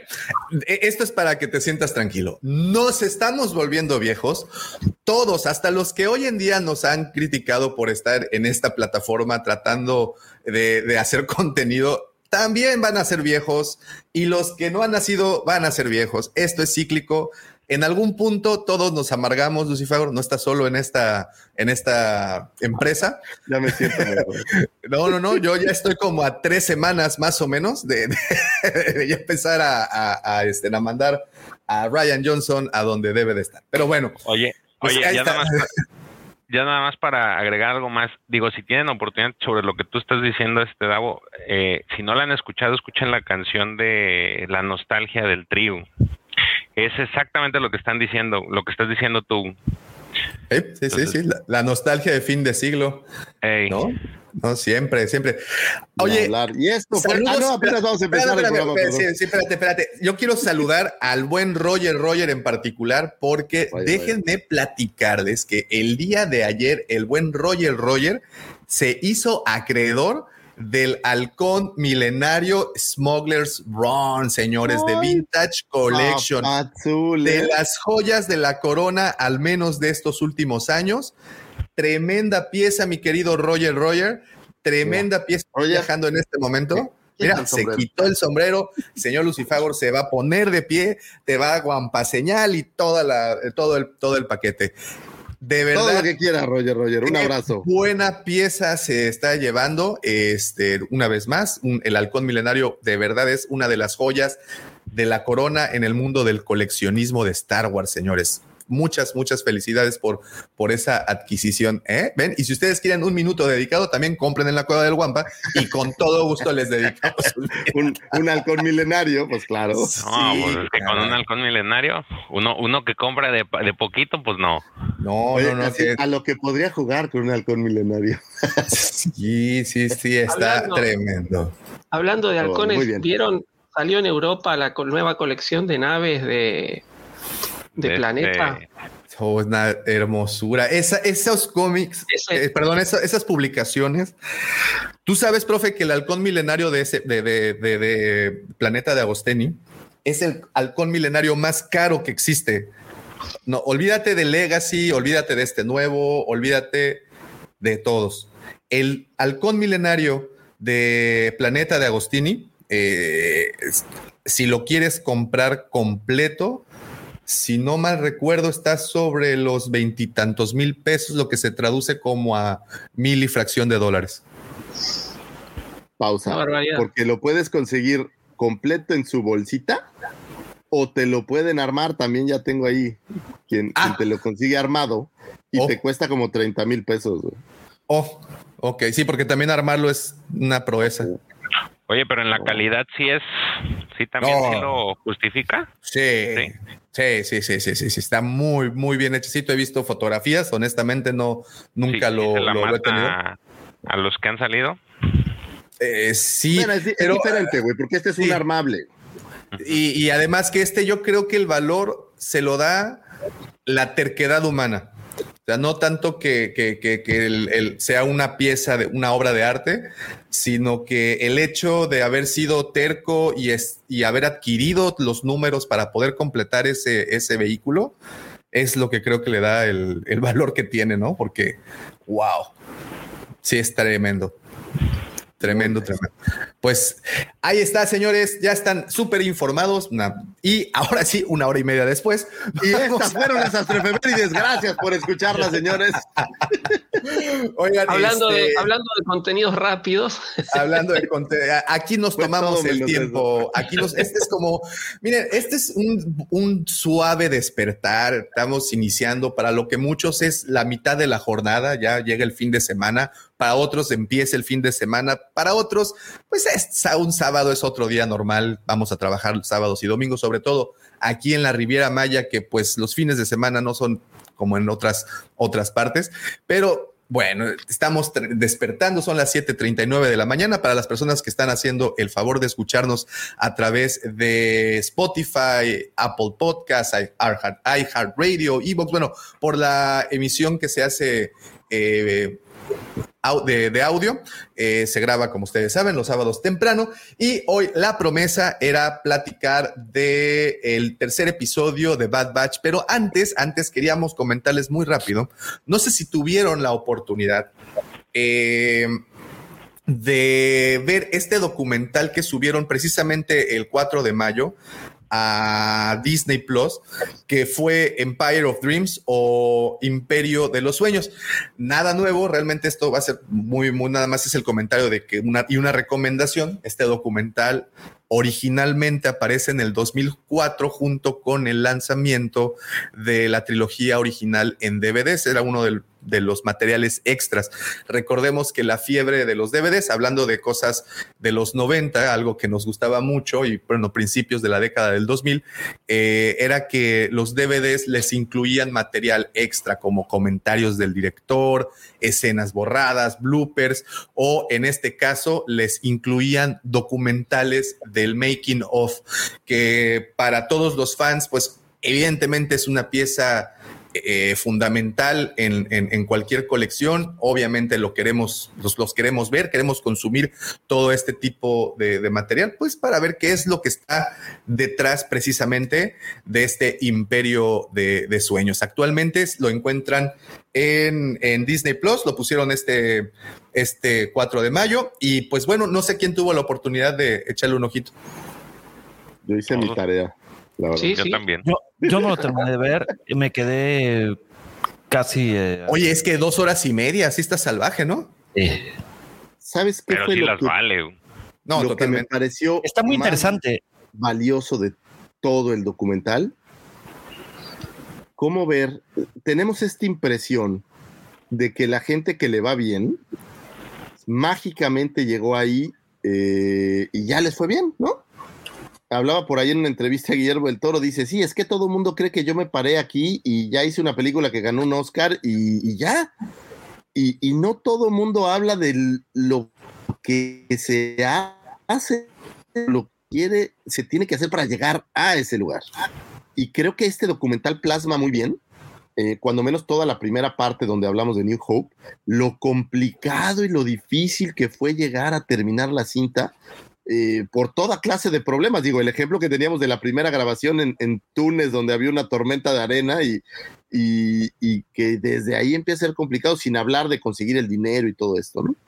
Entonces creo que este documental plasma muy bien lo difícil que fue hacerlo y cómo cuando uno de verdad quiere que las cosas sucedan y tienes tus sueños puestos en algo, pues hay que meterle candela, hay que Sí. luchar, hay que trabajar, hay que meterle esfuerzo. Adelante, profe. No, no, no, no, que además el documental deja afuera por ahí cosas más oscuras, que Lucas tuvo muchos problemas de salud a raíz de que se le extendía el rodaje de lo, Lo, que es lo hablan, lo hablan ¿no? pero muy light, muy ligero. Queda, queda, queda como, como por debajo, uno eh, como que lo pasa y no lo llega a percibir del todo, pero tuvo varios problemas de salud, este, casi, casi le da un, un ataque cardíaco por porque el rodaje se extendía, ¿no? Este, y, y necesitaba más dinero del que le habían dado. Entonces, sí, yo creo que eso hay que resaltarlo. Mismo le pasa para el imperio.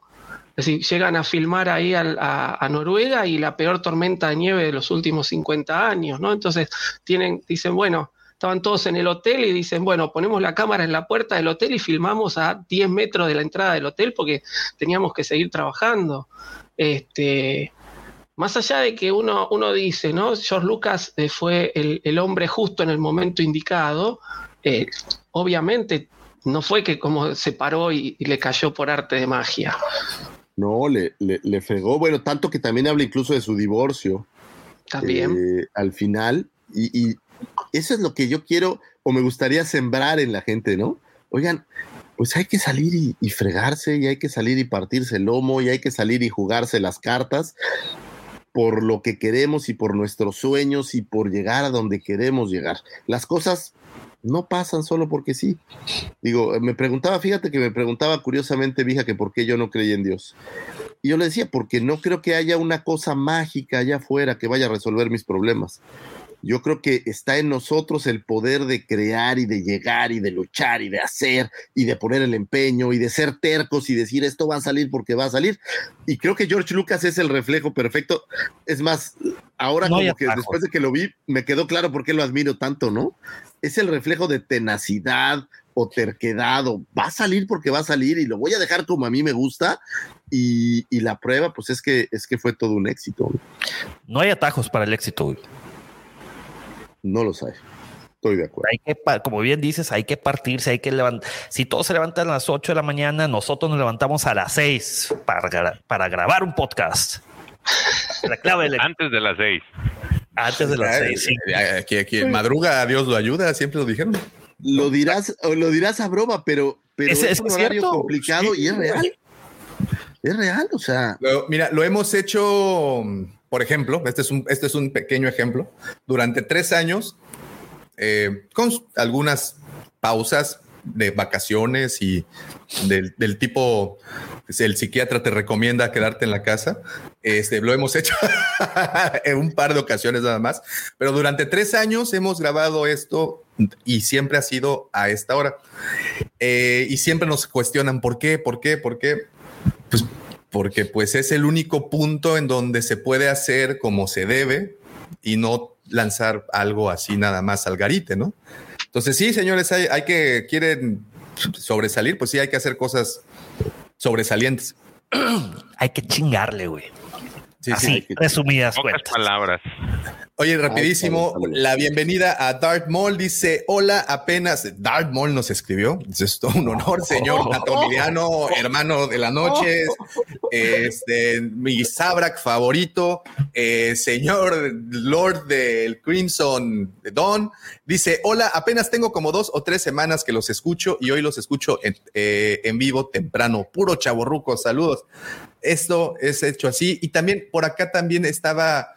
Eh, mira, aquí está el buen también eh, Mandalore Express. Un saludoto, compi, ¿cómo estás? Pues será el sereno, pero el reggaetón no. Saludos desde Texas y viva el rock and roll.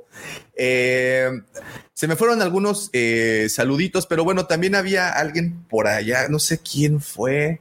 eh, Jorge Sánchez, no, no fue, no fue Jorge Sánchez. Bueno, había alguien por allá que también nos estaba platicando que era la primera vez que, Antonio Rodríguez, Antón. RF, RFDZ. Ah, ajá, ok, Anton, ok. Anton, Anton, Anton, Anton, Anton. Ok, también un saludote para el buen Anton que también se, se le, se le hizo por primera vez eh, este, pues ver el bello rostro del señor Lucifagor también ahí. fíjate, si es tu primera vez y no Ahí fue está, ahí está, ahí está, tan rico como pensaste, piensa que es la primera vez, siempre se va mejorando todo. o sea, la primera vez es rara, la primera vez no estás seguro de qué está pasando, pero pasa y después te vas haciendo poco a poco más experto. y- Habla y por ti, mi querido Lucifagor. Pura sangre, güey. La primera vez-. Oye. Todo suele ser así. Lo traemos en la sangre, güey. El, el Ron Jeremy le dice. Oye, eh, eh, este, no, perdón, muchos saludos que se me, se me han estado Saludos, eh, muchachos, pasando. Y bueno, sí, nada más complementando lo que dice el señor Lucifagor, somos como ese chiste que a la primera pues no se ríe, pero ya después, como ya tres días después que Ah, sí, lo recuerda, ah. ay, estaba chistoso. Bueno, al menos se esforzó. Ok, Le echó ganitas, ¿no? le echó ganitas. Oye, y, y regresando a- al Imperio de los Sueños. Digo, va, va junto ¿sabes? con pegado, ¿no? Hay que ser necio. Sí, claro. No, pero la- verdad es que me gusta mucho toda el- cómo te van pasando por los matices de- del mismo Lucas, donde te platican, pues al principio era joven y había todos estos problemas, y cómo mientras empieza a, hacer la, a ver la Anita, como que la cosa empieza a ser cada vez más fácil, ¿no? Entonces, pero está muy, la verdad, el, el- el documental está de pelísimos, tiene un chorro de información súper buena. eh, y creo que es bastante recomendable. Es más, no sé si hay algo parecido de las precuelas, porque este termina realmente en el regreso del Jedi, y aunque mencionan brevemente las precuelas. Lo que ocurre con las precuelas es que creo que cada una hizo, tuvo su, Su su propio detrás de cámaras. Así es, y, y- y con la salida de los DVDs, este incluían el documental. ¿No? Entonces, Los de edición de, de lujo. así es.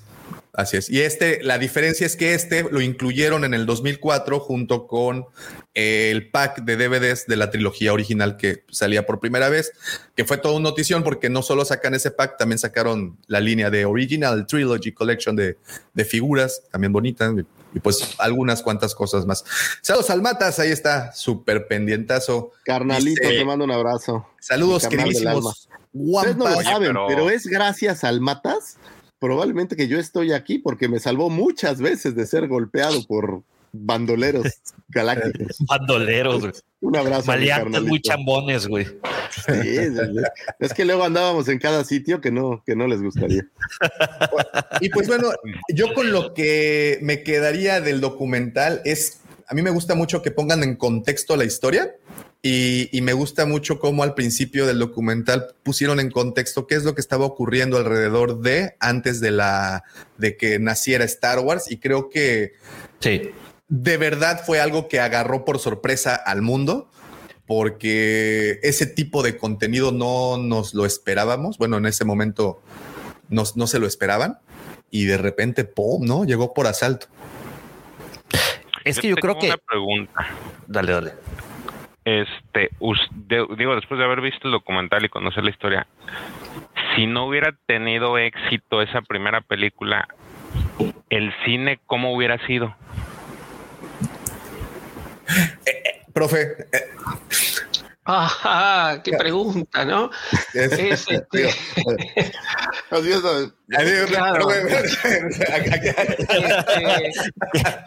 Vaya tema el que me paletaste. Yo creo que eh, el cine técnicamente iba a, a evolucionar de, de forma similar. Si no hubiera sido Star Wars, hubiera sido otra, la que hubiera eh, innovado tecnológicamente. Eh, no sé si la cuestión narrativa. Yo creo que la cuestión narrativa, eh, George Lucas tuvo la, la visión de volver a traer a nuestra, a nuestra cultura los mitos antiguos, ¿no? Es decir, el, el- derrotero de, de Luke Skywalker lo podemos comparar con el de Odiseo, con el de Hércules, es decir, con el de Teseo, con los antiguos héroes Mitológico. mitológicos, ¿no? Entonces, este, Lucas tuvo esa visión, ¿no? Este, por suerte se acercó a la obra de, de Campbell, que Campbell justamente lo que hace es eh, como recopilar o como buscar eh, similitudes en los distintos mitos, ¿no? Es decir, a lo largo de- de todas las culturas, de todos los pueblos, los mitos como que tienen similitudes, ¿no? Entonces, este, vamos a encontrar eh, cosas similares en pueblos totalmente distantes, como, qué sé yo, los egipcios y ya que estamos, este, bueno, yo estoy en Argentina, pero ustedes están en México, los aztecas o los mayas, ¿no? Este, toda la mitología tiene puntos eh, en común, esa, conciencia colectiva o, conciencia mundial que, que siempre existió. Entonces, Campbell lo que hace en su obra, sobre todo en El héroe de las mil caras, es buscar estas similitudes y presentárnoslas. De eso se valió eh, Lucas para crear la narración de Star Wars. Y yo creo que eso era lo que hacía falta en ese momento. Como digo, eh, fue el hombre justo en el momento indicado, más allá de su esfuerzo, eh, más allá de todo lo que, lo que realmente este, hizo para llevar adelante este proyecto que estaba, eh, porque Star Wars yo creo que estaba condenado al fracaso desde el primer momento. No nos olvidemos que antes de llegar a la Fox lo había presentado en la Paramount, este, lo había presentado en la Universal y le habían dicho que no, que era un desastre, y él siguió, siguió, es decir, tenía su visión, fue fiel a su visión. Eh, llegó en el momento justo, en un momento donde el cine estaba estancado, en un momento donde el cine presentaba, eh, como dice el documental, historias más de tipo pesimistas y sobre todo la ciencia ficción, la película eh, más emblemática del momento era 2001, Odisea Espacial, que particularmente a mí me, me parece una película maravillosa, pero reconozco que es una película densa, es una película que hay que prestarle bastante atención y más de una vez, porque no es una película que a la primera se llegue a, comprender del todo. Entonces, este, necesitábamos este, re- esta- este reflotar del cine de aventuras, del cine fantástico. Eh, si no hubiera sido Star Wars, yo creo que hubiera aparecido otra película que, que hubiese generado algo similar. No sé si a este nivel. Sí, yo creo que Star Wars, eh, no sé, fue, es decir, era la historia que todo el mundo estaba esperando. Yo recuerdo, por eso digo que, que A New Hope es mi película favorita, porque cuando la fui a ver me explotó la cabeza. Yo era un, chico, ocho años, y me explotó la cabeza. Y eso era lo que nos estaba haciendo falta. Eh, sí, Gabo. Eh, yo, eh, algo que este quería de, de este documental, algo muy, muy importante fue que. Ah, perdón, se me fue, se me olvidó. Sigue, profe. Bueno, yo, yo- yo- yo- yo- yo te voy a- te voy a te voy a hacer ancla, mi querido. Gracias. Te voy a salvar. Así como salvaron a- a- al querido Lucifagor, yo te voy a salvar de esto. O al Pepe la semana pasada. Oh, Vale, Es un, un momento épico lo de la semana pasada, va a quedar para la historia. Sí. Este, bueno, hay dos cosas. Número uno, no puedo imaginarme un mundo sin Star Wars para empezar a platicar. Y dos, eh, lo que dice el profesor, que George Lucas estuvo eh, mejorando cada vez su, su script y muy importante, la gente que se, con quien se rodeó. O sea, este, este, esta persona, este personaje compas, de, ¿eh? de- de- de Boeing. Sí, él sí tenía amigos de, como los de Pawn Shop, de que déjame le hablo al experto y que viene un- Y, y llegaba Francis Ford Coppola, ¿no? sí. Sí, Un Francis O sea, yo- Ford Coppola. Es, es una brecha generacional que sucede cada tanto tiempo. Eh, pues en el cine, por ejemplo, en, la, en cuestión tecnológica estaba Bill Gates, estaba Steve Jobs, uno del este, otro del oeste. Yo he sido un fiel creyente de que cada tanto tiempo surgen estos genios y que vienen a revolucionar todo esto. Probablemente ahorita sea Elon Musk, no lo sé. Y, y- y fíjate que no se nos olvide el brutal aporte que creo que le trajo a la, a la cinta el- la música de John Williams, que creo que fue también una de estas rocas que hizo una mezcla perfecta. Y justo hoy en el documental, que en aquel entonces pues todo era música setentera, así más bien este Saturday Night Live. Psicodélica. Eh, em- pues no, pero esta música de los setentas como para bailar y estas cosas, y Eh, que re- retomó el utilizar una banda sonora hecha por una Una or- eh, orquesta, güey. Una filarmónica, una orquesta, güey. orquesta, Sí, sí, la- y lo la- cual la- era, era algo como la- también como diferente, ¿no? Como exactamente. Entonces eso Eh, está, está hablando de la. Digo, brecha la que- realidad es que la música es brutal. Oye, y, y- y decía, pre- preguntaba George que hubiera sido diferente en el cine este, si no hubiera habido Los Star Wars. especiales.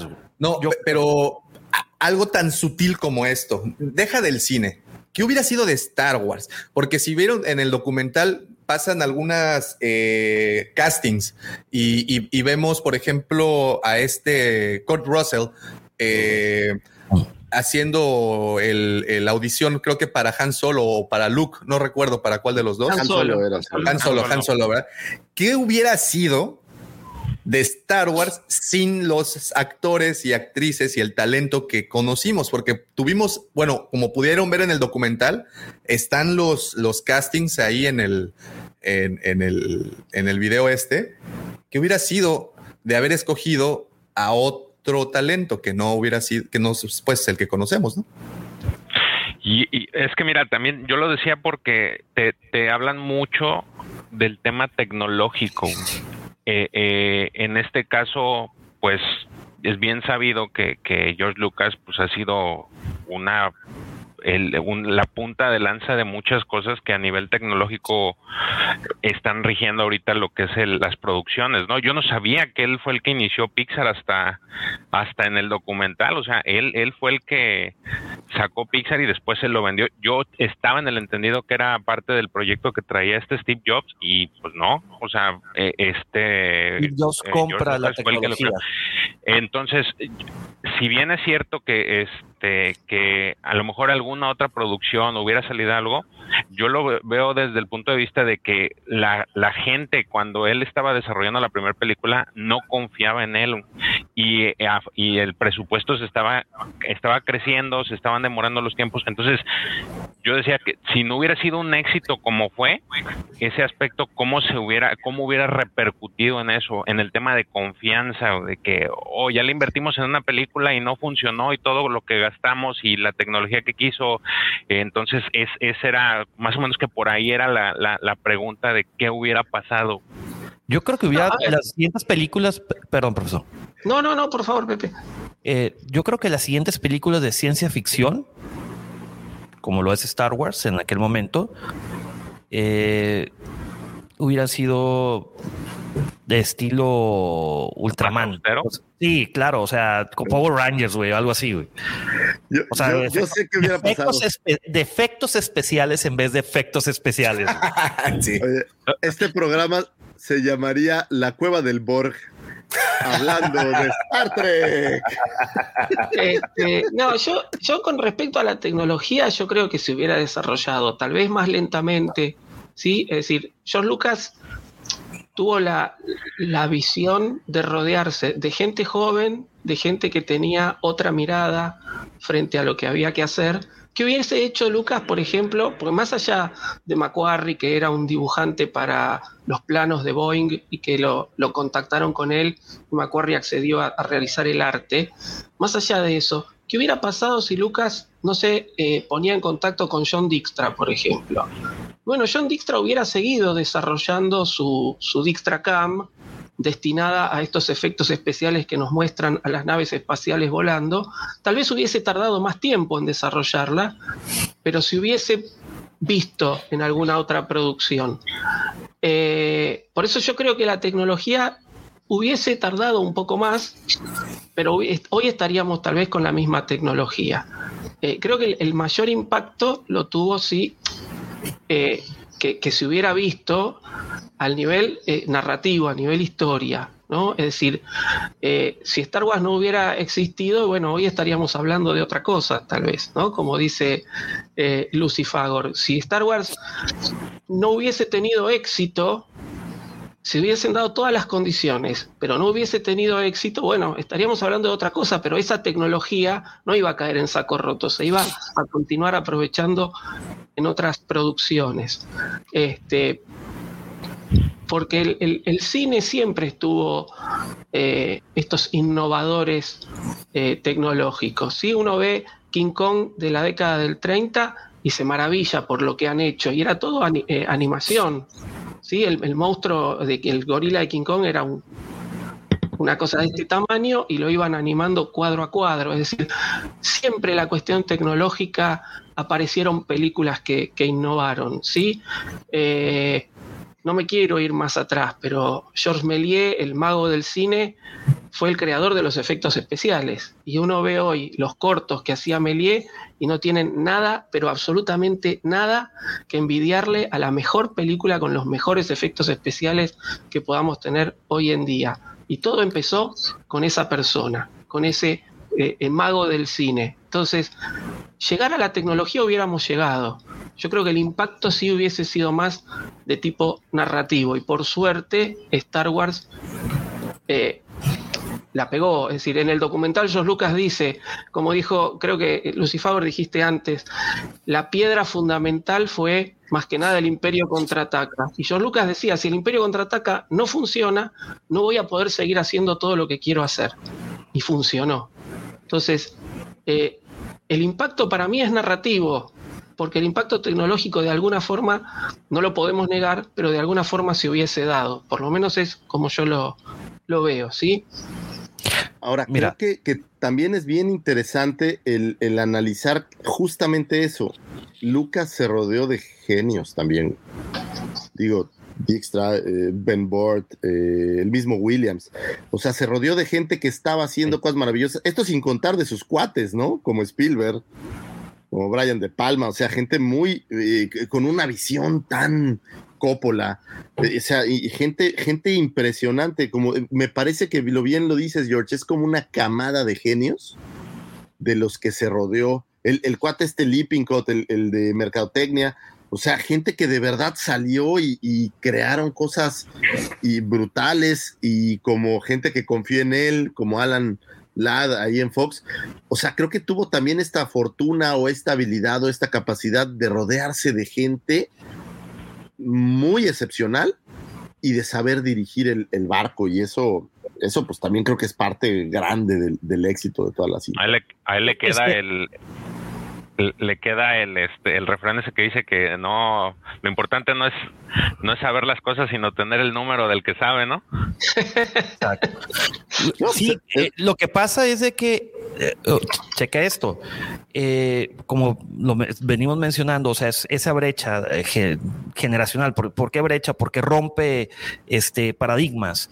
Eh, era gente joven, era gente que le daba este impulso para llevar a cabo esas ideas maravillosas que traían acá, este, faltaba el apoyo. eh, que por ejemplo en México hay mu habemos muchos que traemos eso y no hay apoyo, entonces algunos tienen que emigrar.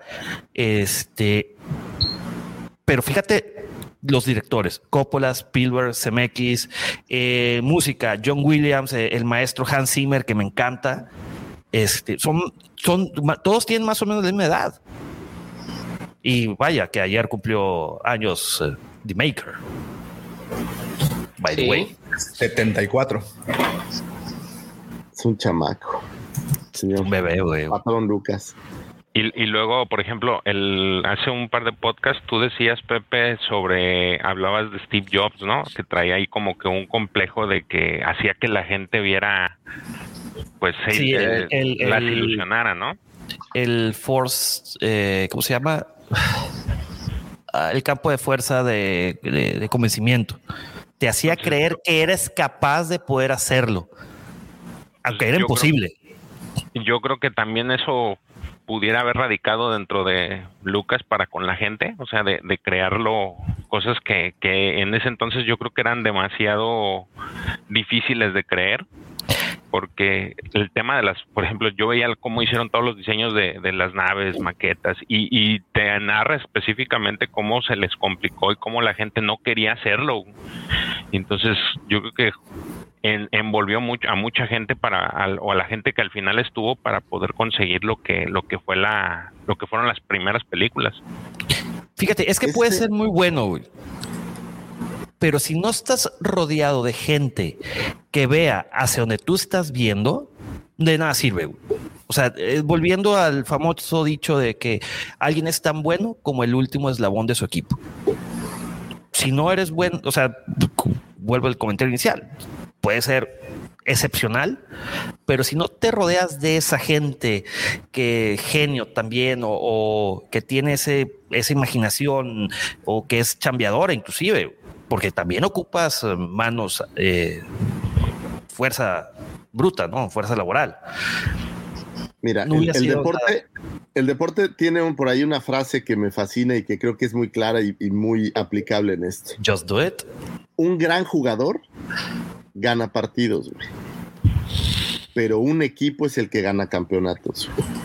Entonces pasa lo mismo, güey. O sea, necesitas un equipo y como líder no es fácil llevar un equipo, digo. Tú lo sabes, George. No es fácil eh, que comandar una, un equipo, ¿no? Y ahora imagínate un equipo que no cree en ti o que dicen, puta, esta película está horrible, quién sabe si va a funcionar, con todo en contra, no debe de ser fácil. Y yo creo que el señor Lucas de verdad tenía esta habilidad, justo lo que dices, George, de convencerlos, de decirles, oigan, aguanten, vas a ver que va a jalar muy bien, ven, estamos haciendo esto, es lo novedoso, es, o sea, creo, creo que así Pero- había ahí un...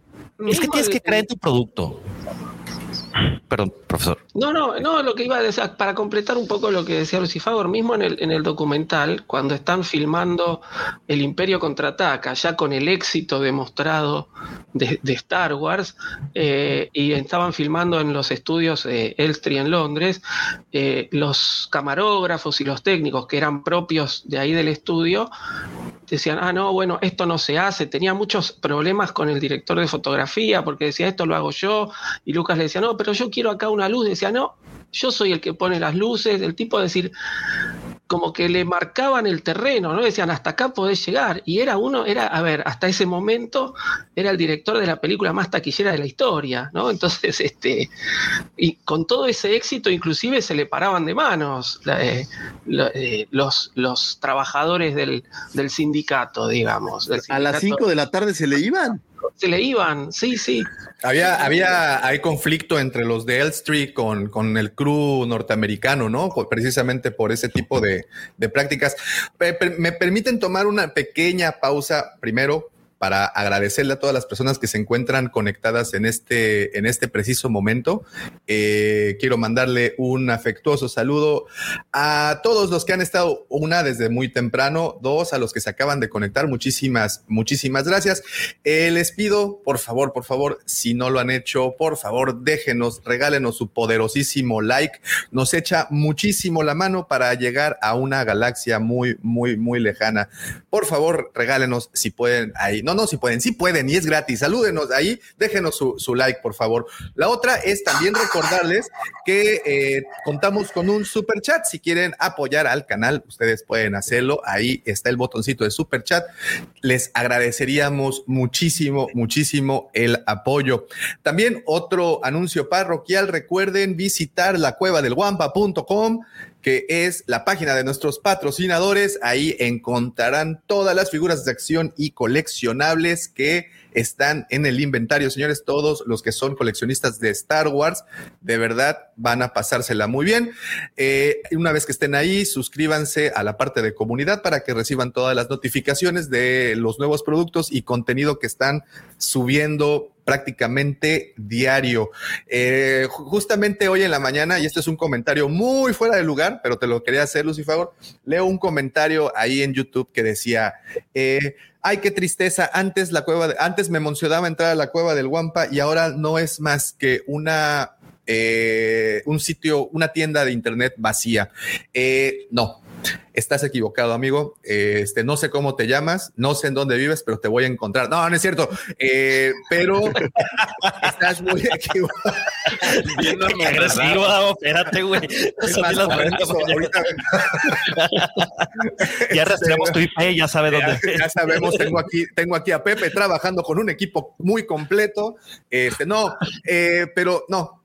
Déjame decirte, mi querido hermano, que, que creo que difieres completamente de la realidad. Y para muestras, un botón, entren a la cueva del guampa.com y ustedes cerciórense de que si es o no cierto ese comentario. Muchísimas gracias por el espacio, señores. Adelante. Oye, Davo, espérame, para un comentario acerca de tu comentario. Hablamos del super chat, pero pues nada, te- te- hay que emocionar a la gente. ¿Qué te parece? Ok. Y cada, por cada super like, exacto, de que una prenda. si pago, haga un bailecito acá, sensual. Oye, nada, nada más les aviso que si va a ser de prendas, abajo de esto no hay nada, entonces allá ya no hay más prendas. Y abajo no traigo nada, güey.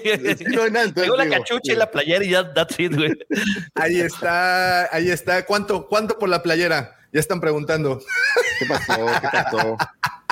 Sí, ¿Ves? Oye, ¿ves que se están quejando de que está vacía la tienda? Ahora van a decir, está vacía y está gorda. No, no sean así. Güey, pues estabas hablando de OnlyFans, que para toda rota hay un descosido, güey. De seguro alguien va a querer tu bailecito, güey. Acá. Dice, vaya un directo que sí enseña en serio, dice Víctor. pues si podemos enseñar más, si le ponen ahí una lanita, ahí las, las prendas van cayendo. Miren, les voy a decir cuáles son mis habilidades. ¿Puedo cantar una canción de. Arjona? Todos menos ¿Puedo, ropa. ¿Puedo bailar el serrucho? Me da Puedo- miedo preguntar qué es este baile, güey. Güey, el Ay, ¿no te serrucho es el, Serrucho. es el baile. Yo No lo- soy un carpintero. Ya, ya, ya, ya, ya está. A ver, Lucifagor, Lucifagor, a ver, bailecito acá, de agradecimiento. Es el, el plano, pero Pagué por por ese. ver. Ahí está, ¿Quieres por ver. mi playera, George? ¿O, o puedo quitarme la gorra y enseñar la pelona? ¿Quieres? Oh, No, no, no, no, no, no, no, no, no. no, no, o sea, No, no, es, Que, es que mira, mi frente ya cada vez es más amplia. Esas entradas ya son Qué salidas, güey. bárbaro. Ese, ese muchacho que, que le metió, señor, de corazón. La cueva te lo agradece y todos los niños No te hagas, centro estamos para esperando el apoyo a baile. los chiquitos te lo agradecen. Estamos esperando el baile, güey. Órale. Ah, ¿qué que baile serrucho? Sí, o sea, Es que no se a ver, pero fíjate. dale, dale, dale. Yo soy tu carpintero. Serrucho, serrucho. Algo así creo que era. Señores, si ustedes están escuchando este programa en Spotify, les recomiendo que se lancen al minuto 2, a la hora 2, perdón, de este programa y podrán ver un pequeño clip de cómo bailó el serrucho. Señor George, ¿qué más quieres? ¿Quieres que te cante una darjona? No, eh, güey, por esa 25, de- espérate, espérate, Lucifer, por 25 pesos aguanta, güey. Sí, no, por la, La que la le de pongan. creo que necesito más. Sí. Por 25 pesos te puedo cantar esa de despacito. No, no, no, no, aguanta, aguanta, aguanta. Güey, ¿No? hay que perdón. cotizarnos, Lucifer, por favor. Ah, perdón. Pon la perdón, lista, perdón. pon la lista. Eh, ahorita voy a poner el menú. Por mil varos, güey. Te invitan a comer en Cancún ahí en la Oye, cueva de necesitas- Guapa, güey. Necesitas poner el, el sacar tu este tu lista de precios. güey. Oye, No. La Está carta, bien, güey. Bernardo, está bien, no, no va a salir. bueno, este, entonces estábamos platicando de Star Wars, ¿verdad? Ha sido Sí. un programa sui generis, ¿no? Como que los temas se han divagado un poco, Un creo, poquito, el día de un hoy. poquito nada más. De nueva Pues bueno, lo recomiendan, recomiendan el, el documental Empire of Dreams. Sí, está muy bueno. Sí, Los- sí. Yo sí. Sí, está muy interesante, la verdad. Yo vi, me nomás pude aventarme como hora y media. Ese ya lo vi tarde ayer. Eh, está buenísimo. Sí. Pesado, ¿no? Pesado porque dos horas y media, ¿no? Sí se, sí se avientan ahí un, un buen rato. Yo me lo aventé en dos días, güey, pero Sí. sí, sí está muy interesante. güey. Está bueno, y ahí sabes que siempre tener más carnita es padrísimo. Entonces tiene muchísimos datos, muchísimos datos que, que, que están bien buenos. Muchísimos datos para compartir con el de el de las Es- copias. Exacto, exacto, está Ahí bueno. está, ok, súper Eh. recomendable. Entonces, este, bueno, nada más también entren al hashtag la pelona de Eh. Lucifer. Mándalo, pues métele. No, no, no, entra al hashtag, no, métale al superchat. Digo, así de gratis. no, ¿qué pasó? Ni. Doña Carmen es de gratis. No los, no los, no los Ya, ya espantaron al profesor. Ya, no, ¿Para qué voy a andar lidiando con esto? Eh, No, se no, están no, poniendo este, muy reverentes. Pero aparte, espérate, ni los retes, ¿eh? Porque sí andan soltando ahí. vergüenza. andan soltando el No. pimientón y ¿qué te vas a quitar, eh? Favor, tengo aquí a mi, a mi asistente. Eh, ¿Escuchaste? Andan soltando el quinientón y ¿Qué? ¿qué, te van a qué te vas a quitar? Este, pero si quieren eso ya lo hacemos en un OnlyFans. Eso ya, ya. Si le van a meter un qué, ya, ya requiere algo más Ya privado. te voy directo para ti, güey. Ya les puedo aventar un atácame, tigre. ¿no? O algo más privado, ¿no? Hey, Eh, en fin, pues bueno, ya saben, ahí está, por una quiniela, dice el señor Lucifer, que, que bueno, que un ataque a mi tigre, excelente. Pues ahí está, muy recomendable, Empire of Dreams está actualmente en Disney Plus, lo, puede, lo pueden encontrar por ahí. Eh, también dejen decirles que estuvo por mucho tiempo ahí en, aquí en YouTube circulando parte del documental, no sé si estaba completo, Está pero completo, parte, ¿eh? sí está completo, ver ¿verdad? completo. Sí, sí, sí, está completo y anda. con subtítulos. Se puede ver, sí. Así es, también anda aquí en YouTube. Si no tienen oportunidad de entrarle a Disney Plus, muy recomendable. Empire of Dream. Híjole, Lucifer, que, que por mil pesos, ¿qué onda? Por mil pesos te llamo. de que, hola, ¿cómo estás? Pero Soy lo que tienen que entender es que es que no tengo tantas habilidades. O sea, tal vez parece que sí, pero la verdad es que no las tengo. O sea, Pues te has vendido muy bien, cabrón. se van a, se van a vas deprimir. rajar, güey. Hace bien su chamba. No, no, yo lo hago, pero se van a deprimir, o sea, no, no me culpen después si tienen que ir al psicólogo, nada más eso, que, porque luego van a decir, oye, no, que también pague el psicólogo, pero no, no, o sea, No culpes a la noche. No culpes a la sí, sí, o sea, No culpes a la playa. les puedo cantar una de Luismi también, ¿eh? Las traigo puestas ahora. no, no, no, mejor, mejor, mejor, mejor vamos Bueno, a platicar de- del Bad Batch. Mejor vamos a platicar del episodio 3 del Bad Batch, que creo que muchos estamos aquí precisamente pues para eso, entre que queremos ver este, que de verdad, ¿qué se va a atrever el señor Lucifer a hacer por mil varos? Eso es, eso es, honestamente es lo que estamos muchos aquí esperando. Este, pero bueno, la otra parte, el otro 3% que está aquí presente, estamos esperando a esta parte de Bad Batch, episodio 3. Señores, qué episodio me gustó mucho más que la anterior. Pero ustedes, adelante. Profesor. Pues, ta- también. No, bueno. A mí particularmente sí, me gustó más que la anterior. Creo que se empiezan a, a profundizar, digamos, ciertas líneas. Estamos viendo sobre todo la de eh, Crosshair, ¿sí? Que, que lo vemos ya más en su papel de, de líder de este escuadrón o de este eh, germen de lo que va a ser el escuadrón de la muerte. Eh, creo que esta, esta, esta, es- por lo menos me parece que es la más importante, ¿no? La línea más importante de este, de este capítulo. Eh, y creo que se atrevieron a decir, no, no me lo esperaba, por como viene dando la, el- eh, la nota Disney acerca de ciertas este, cosas políticamente correctas, no me esperaba que Crosshair este, realizase ciertas acciones ¿sí? este, que hizo. ¿No? Este, así que no sé si se, podemos spoilear, ¿no? Podemos spoilear. Adelante, profe. Bueno, es decir, Vete como hilo de media. Adelante. Ya les dimos un fin de semana para cuando esto sale, profe. ya está. Bien, cuando, cuando a Kroger hay uno de estos eh, comandos subordinados a él, ya se le empieza a poner en contra. Yo dije, acá le tiene que pegar un tiro, ¿no? Kroger, eh, lo que correspondería es que el personaje le pegue un tiro y se acabó. Eh, y no lo hace. Y digo, bueno, está bien, es Disney, no lo va a hacer. Pero cinco minutos después se, se Oh. cansa de, de lo que le está reclamando y pa, le pega el tiro. Entonces dije, ah, bueno. Y después ordena que maten a los civiles, ¿no? Entonces eh, me pareció una, una línea muy oscura que sí está dando el tono al personaje de Crosshair. Y, y creo que fue, digamos, lo más importante que nos dejó que nos dejó el capítulo. Después, toda la parte de la, la huida de, del Bad Batch sirve para profundizar la relación que tienen ellos con Omega, que tampoco me pareció mal.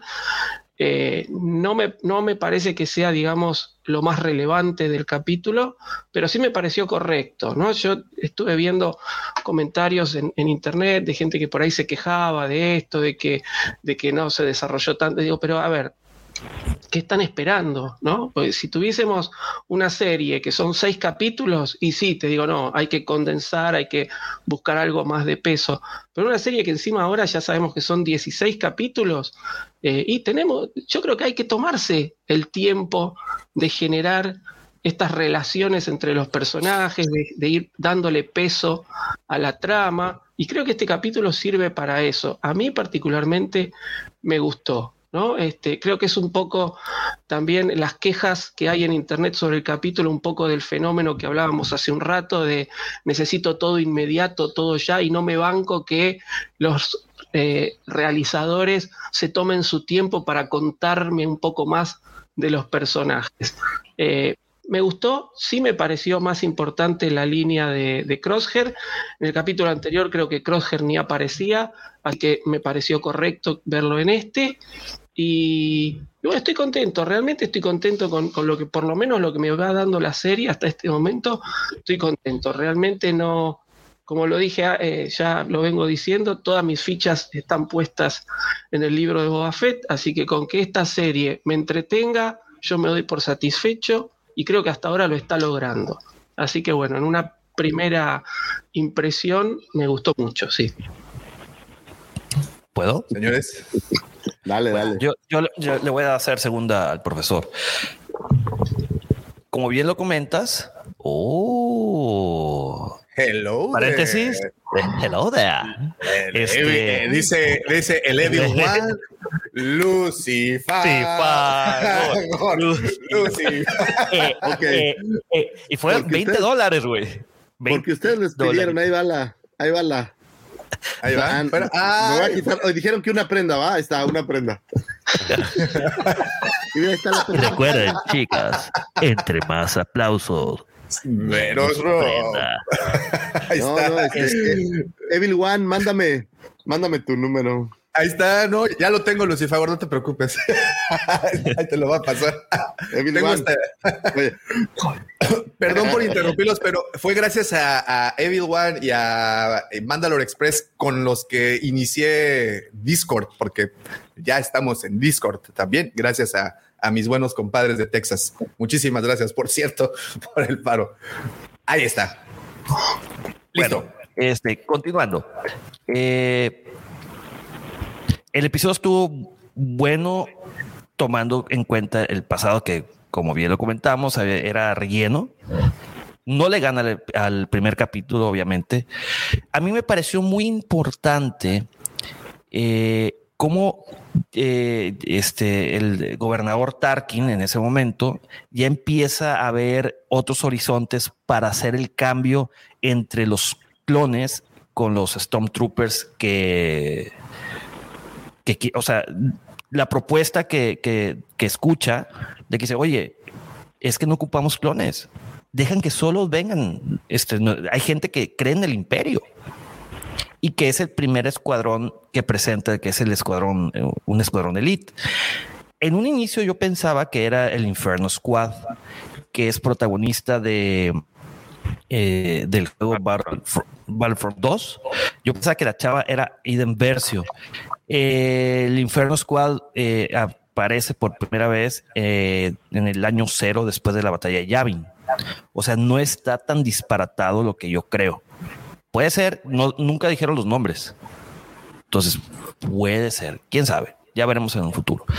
Eh, también, este, pues está el tema de los caminoanos, de que necesitan hacer algo para, pues, no perder ese contrato multi crédito imperial. Otra vez, va de nuevo. Multimillonario en créditos imperiales. Este, el tema de la relación, o sea, del Bad Batch con, con Omega, yo creo que ese sí fue bastante relleno. Es, eh, como bien lo comentó el profesor, es más bien para ponerte eh, las piezas en el de cómo te va reforzando, o mejor dicho, creando ese lazo entre el Bad Batch y Omega. Porque todavía no vemos cuáles son las capacidades eh, diferentes que tiene este personaje, ¿no? Esta niña. Agarró el blaster, yo pensaba que le iba a dar un par de tiros al, este, al dragón que aparece ahí. No lo hizo. Pero si queríamos ver sangre, pues efectivamente podemos ver a un crosshair que desde mi humilde punto de vista de repente llega a tener esos eh, ese pleito interno entre que sabe que está bien y está mal, pero como que le gana la programación, ¿no?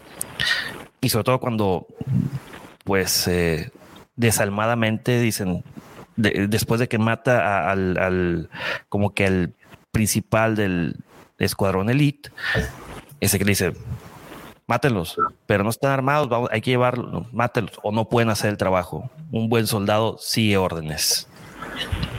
Esos, eh, esos matices oscuros, yo creo que van a ser muy importantes en el resto de la serie. Sí. Sí, sí, yo también creo lo mismo. Y bueno, eh, la verdad no sé qué vaya a venir en, en el capítulo 4. eh, como lo mencionamos en, en el podcast pasado. Bueno, lo que mencionaron con el Jedi Knight Griller. Este, el, capítulo pasado. este. Con el Lord Cubas. este, pues no, no te han planteado bien qué es lo que va a suceder. Porque todavía no, no le dan eh, la instrucción a Crosshair y a su equipo de que vayan y casen al, al Bad Batch. En algún momento, indudablemente, tiene que suceder. ¿Cuándo? ¿Quién sabe? Pero bueno, es lo que, en mi humilde opinión, pues es lo único que tengo que decir respecto a este episodio. George. A mí me gustó, este, la verdad sí me gustó más que el anterior. Digo, lo del anterior me gustó, pero este como que tuvo más, más, este, más peso en mí.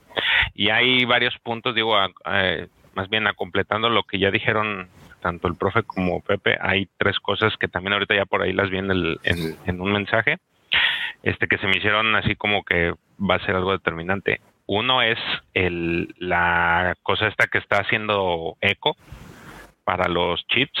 Yo creo que esa va a tener a lo mejor algo que ver, un, un, factor, digo, y aventando así como que las teorías conspiratorias, yo creo que va a tener mucho que ver ese eso que haga él.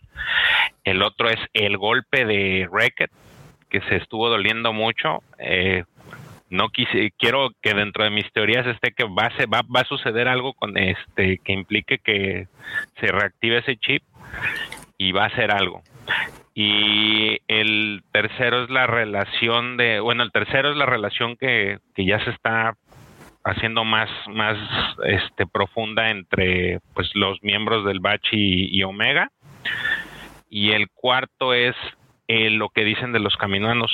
Eh, algo va a suceder ahí. Eh, yo creo que va a tener que, van a regresar por alguna razón los, los, los batch y, ellos van a ser la punta de lanza de los de proyectos futuros, ¿no?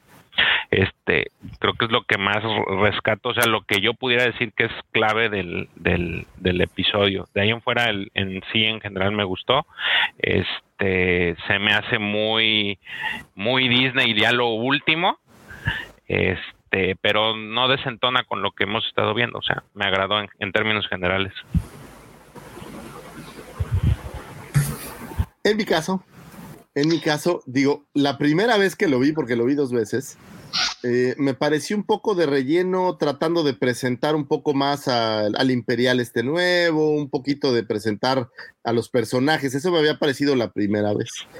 Pero ya que lo vi la segunda vez, me parece un capítulo hecho para sembrar semillas.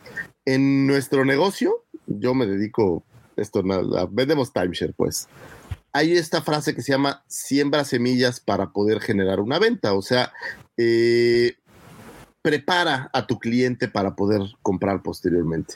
Y me parece que este capítulo hace mucho eso. Empezando por el mismo Crosshair, que nos da esta impresión de que va a ser el, gran eh, perseguidor del, Bad Batch y que va a generar este squad de la, digo, este mortífero que van a seguir a rajatabla pero hay muchos pequeños detalles, por ejemplo, justo el dispositivo que está haciendo Echo para inhibir el, chip, pero adicional, al final del capítulo, eh, vemos a este Hunter muy afligido porque le cuesta trabajo dejar atrás a un compañero. Entonces yo creo que abre esta, esta historia o esta línea en donde me parece que van a tratar de recuperar a, a, a este Crosshair de, de, alguna manera arreglar. Me parece que abre como esta línea del tiempo. Ahora, abre también el tema de, de Reckler, efectivamente. El chip parece que va a tener alguna, eh, alguna implicación y en algún momento pues se puede, pues se puede volver loco. Nos trae a colación el tema eh, de definitivamente que los clones son muy caros y que el imperio pues ya no está dispuesto, ya no quiere pagarlos y como los caminoanos tienen la preocupación de que, de que se les acabe el negocio también. Entonces, ¿cómo van a buscar traer a, a alguien con un gen que les pueda permitir seguir haciendo eh, clones de mejor calidad o con mucho mejores eh, aptitudes? Entonces, creo que este capítulo nos trae como muchas pequeñas brechas. Vemos por ahí en acción a, a Omega, que aunque pareciera que, que no es importante, pues ya está siendo parte del equipo, ¿no? Le están dejando ser parte y participar. No sé si lo notaron, pero vemos una actitud entre Tech y, y, y este Eco como un poco de discordia. Eh, al principio del capítulo, un Tech muy impersonal y un Eco muy, como muy molesto con lo que hace. O sea, empezamos a ver un poco de división y Hunter con sus preocupaciones. Me parece que sembraron muchas semillas durante todo el capítulo para el resto de la serie. O sea, creo que va a haber material ahí para ir desarrollando todos los capítulos y entender todo lo demás. Por ejemplo, me parece que Tarkin aquí ya termina su participación para dejar de lleno entrar a este nuevo imperial. No recuerdo el nombre que, que tiene Bosa o algo así, Tarkan, pero que es el Tarkan, eh, Rampart. este cuate. Ese güey. El- Rampart. que, que es quien, quien va realmente a llevar a cabo el proyecto de desarrollar eh, a troopers basados en, hombres. Y bueno, pues vemos un squad, vemos a, un crosshair con, pues sin sentimientos, pudiéramos pensar, pero ¿qué va a pasar cuando el, chip inhibidor se desactive? Porque estoy seguro que en algún punto le van a poner la diadema esa y, y va a decir en la madre que hice. Eh, yo creo que vamos a ver a un Bad Batch reunido en algún punto y creo que este capítulo es donde empezaron a sembrar esas, esas ideas. Entonces, la verdad, la segunda vez que lo vi me gustó mucho más y creo que, que va a dar, de este capítulo se van a desarrollar muchas cosas, ¿no? Las relaciones entre ellos creo que se van a romper. Eh, y bueno, ver cómo se va desarrollando. Creo que los caminoanos van a buscar que regrese eh, Omega. Todavía no hemos visto cuál es el, la aptitud adicional de Omega. Yo creo que hay algo que hace que no sabemos todavía qué es. Una eh, pregunta, Lucifer, con respecto a eso. O, bueno, se las planto ahorita para contestarla al final. ¿Quién creen que sea el portador del, de, de, este personaje que están buscando los caminoanos que mencionaron? Es que solamente hay una persona que con quien podemos hacer más clones. Omega. Ah, perdón, pero es al final, ¿verdad? Sí, era No, Omega. ok, perdón. Y yo, también, yo también mi apuesta era Omega, güey. Pero bueno, pero, pero mira, qué bueno. Hablando de spoilers. Sí, habla, perdón. Este, pero qué bueno que lo mencionas, Pepe, porque justamente aquí el buen LGP Vintage Toys, te mandamos un saludo, hermano. Eh, pregunta eso: ¿creen que Omega tenga un desarrollo parecido al de Ahsoka? Está interesante porque, pues, igual cuando presentaron a Ahsoka originalmente, pues a, a, muchos no nos cayó no bien, cayó. como que rompía un poco ahí el, el la estructura regular, ¿no? De, de Star Wars. Y, y, pues al final habemos muchos fans de ella, ¿no? ¿De ella o Yo de creo Rosario? que no, no, de igual, ella, de ella, de... no igual, pero creo que va a ser un personaje que le van a dar algo adicional. O sea, yo creo que ella falta eh, mostrar su capacidad. Por un segundo yo pensé que sería algo con los animales, eh, pero creo que hace falta ver. Alguien por ahí me preguntó, creo que tú, George, ¿no será que ella pudiera ser sensible a la fuerza, lo cual que también pudiera ser una cosa curiosa? Eh, no quisiera que este fueran por esa vertiente, la verdad. Pero, pero hace falta saber. A lo mejor se puede comunicar con la geoda, no lo sabemos. pero, oye, pero oye, hace falta. Ah, ¿Tú crees el, el personaje que interprete a, a, a la geoda pudiera ser Dwayne Johnson? The Rock. A ver, ser, no lo sabemos. ¿Dónde, ¿Dónde se mutean estos dos güeyes? Pero creo que nos hace falta ver algo más de Omega. En este capítulo no le dieron demasiada relevancia, pero creo que vamos a tener un momento en donde Omega va a ser la amalgama del grupo. Eso es lo que pienso. Vemos a. Vemos a. O bueno, teniendo como... ¿Ya lo muteaste, Davo? ya. no, espérate, es que te, te, cortaste o Davo te muteó o algo. No, se congeló. Se congeló. Ah, no, soy yo. no, no, no, Cayeron, muchachos. No, pero creo que Omega va a ser la que amalgame el Bad Batch y lo regrese a, a este momento en donde todos eran un gran equipo eh, peleando juntos. Entonces creo que por ahí va a ir el, el tema. Ok, ok, sí, muy bien. Creo, con, con, respecto a eso, perdón, yo eh, y, y, cierro rapidito, así te dejo hablar, Davo. Creo que hasta ahora lo que más vimos de Omega es esa capacidad empática que tiene para relacionarse con los demás. Eh, creo que justamente, como dice Lucifer, le falta revelar algo. Yo también estaba esperando que, que, viniera por la relación con los animales y no se dio. Así que bueno, vamos a ver. Capaz ni es un personaje sensible a la fuerza, pero sí es un personaje que puede utilizar eh, su manera de ser y sus palabras para convencer a otros, ¿no? Entonces, vamos a ver por dónde por dónde viene. Pero yo creo que hasta ahora lo que más nos revelaron es la empatía de Omega que tiene justamente con cada uno de los, de los miembros del Bad Batch. ¿Notaron que en los dos capítulos anteriores es la única que interactúa con las bestias que aparecen? Con el Nexo en el capítulo anterior y con este dragón en este. Eso es lo que a mí me daba, igual como al profe, esta idea de a lo mejor algo puede hacer ahí con. Pero bueno, habrá que seguir bien. Muy bien. Básicamente, ¿de qué va el capítulo? Y lo vamos a tener así como la sinopsis rápida para posteriormente ya clavarnos más en los detalles. El capítulo empieza eh, con el Bad Batch huyendo. Vimos el capítulo anterior de este planeta Salaukami, Salaukami, Salau, como se llame. Eh, traen un motor averiado después de una huida muy accidentada y esto eh, los obliga a caer, eh, bueno, o a aterrizar o tener un aterrizaje forzoso en una luna. Eh, ¿cómo se, ¿Alguien se acuerda cómo se llamaba? Bueno, no sé si tenía nombre incluso la, la luna esta. No lo, no lo describen, ¿no? Sí, el nombre No, de creo la que luna. no, creo, creo que no, creo que no. Y, y bueno, eh, ahí tenemos la parte A de la historia. La parte B de la historia también iniciamos con esta conversación entre Tarkin y Rampart, eh, en donde pues están viendo cómo sí funcionó la, o cómo está funcionando el, el- hecho de traer reclutas, cómo abarata todo esto, cómo economiza bastante el, el hecho de reclutar gente en lugar de producirlas.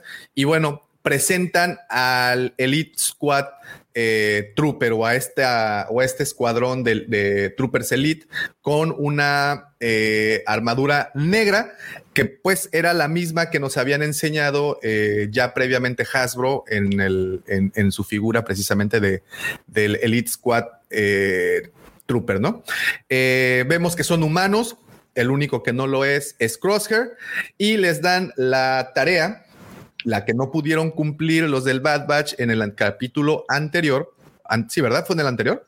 Eh, No, en el Entonces- primero. No fue el primero, en el ¿no? primero, en el primero, perdón. Sí, Entonces, en el primero. Eh, mandan a, que le den en la torre a esta célula de, eh, rebelde encabezada por So Guerrera.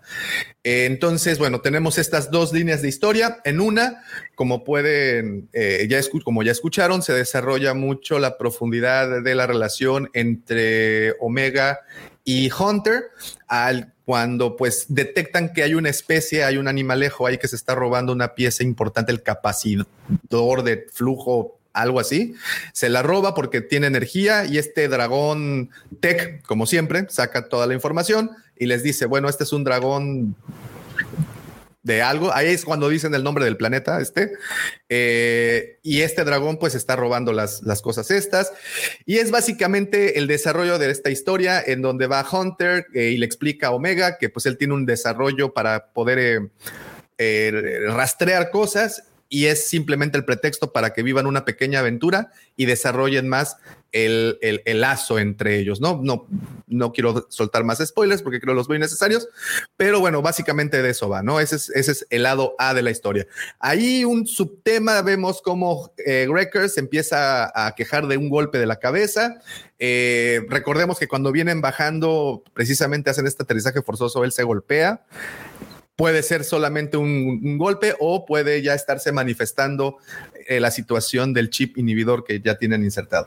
Por el otro lado, eh, vemos cómo va este squad eh, de los troopers ya imperiales a darle caza a, a los rebeldes y en esta, en el Inter tienen una conversación bastante interesante en donde vemos ahí un poquito como de desprecio de parte de los humanos a los clones.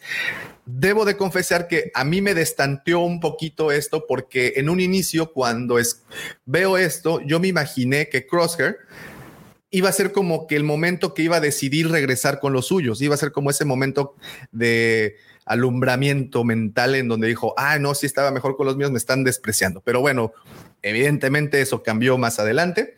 Eh, entonces tenemos esta llegada al planeta donde está So Guerrera y toda la, toda la bola.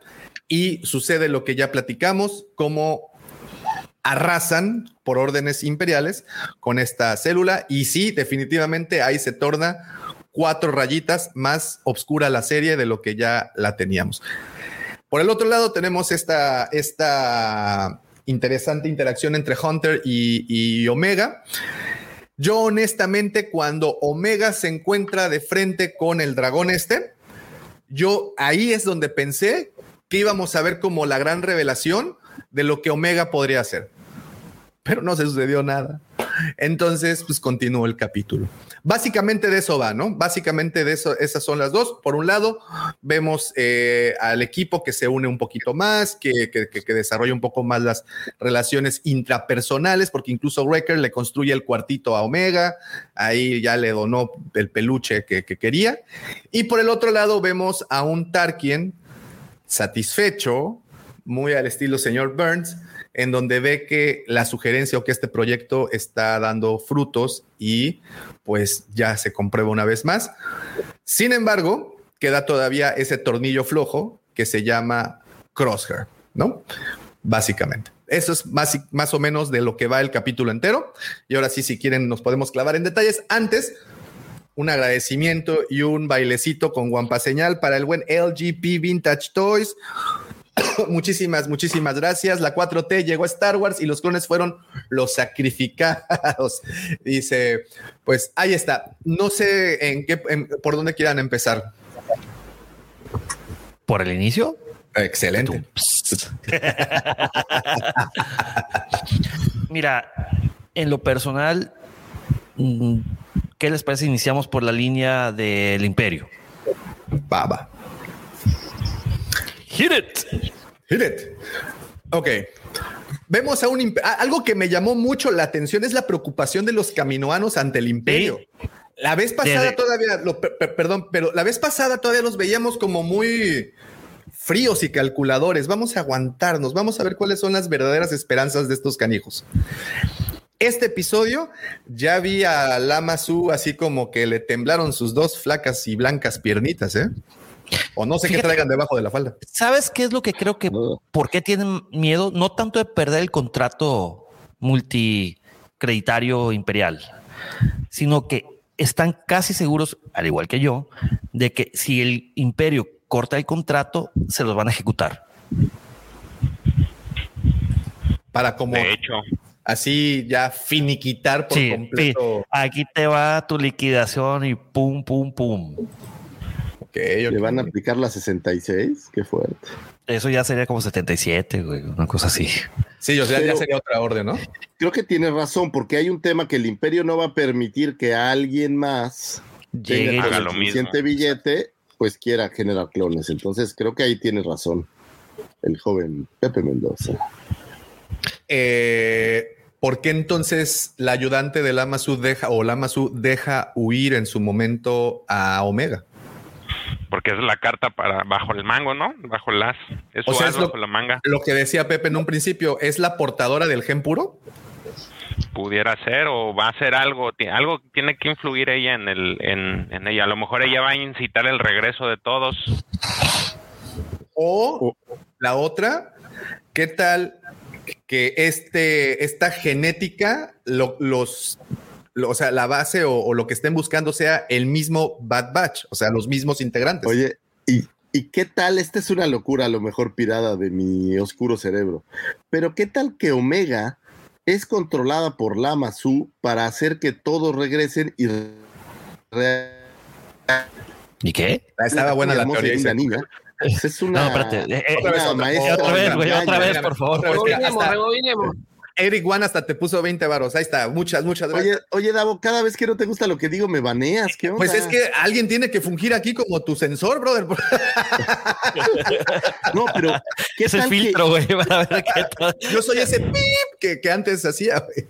No, ¿Qué otra vez ya. Que, que la idea de Omega es tener control de dónde están los, los eh, miembros del Bad Batch y de alguna manera hacerlos eh, quererla para que de alguna manera lo regresen a camino y, y controlarlos y usar sus, sus genes para generar más clones de estos como destacados. ¿Es una locura o...? No, es viable. Ahí te va otra. Hay una, no, no recuerdo ahorita en qué película es algo similar, eh, eh, igual así de tipo, pues ci- ciencia ficción en donde mandan a, a, a una persona a, a que aprenda para que mejore su todavía más se desarrolle. Entonces me, me pudiera inclinar que también es, pudiera ser una, una, una, una jugada que hacen los caminoanos de mandar a Omega para que empiece a conocer y, se empiece a formar de la forma que ellos necesitan para, para, para utilizarla, ¿no? este porque a lo mejor el, el, las vivencias que ha tenido en camino pues son muy, muy limitadas y su experiencia pues no, no, no va a alcanzar a lo mejor la formación que ellos necesitan hasta que no se no, no interactúe con, con el medio, ¿no?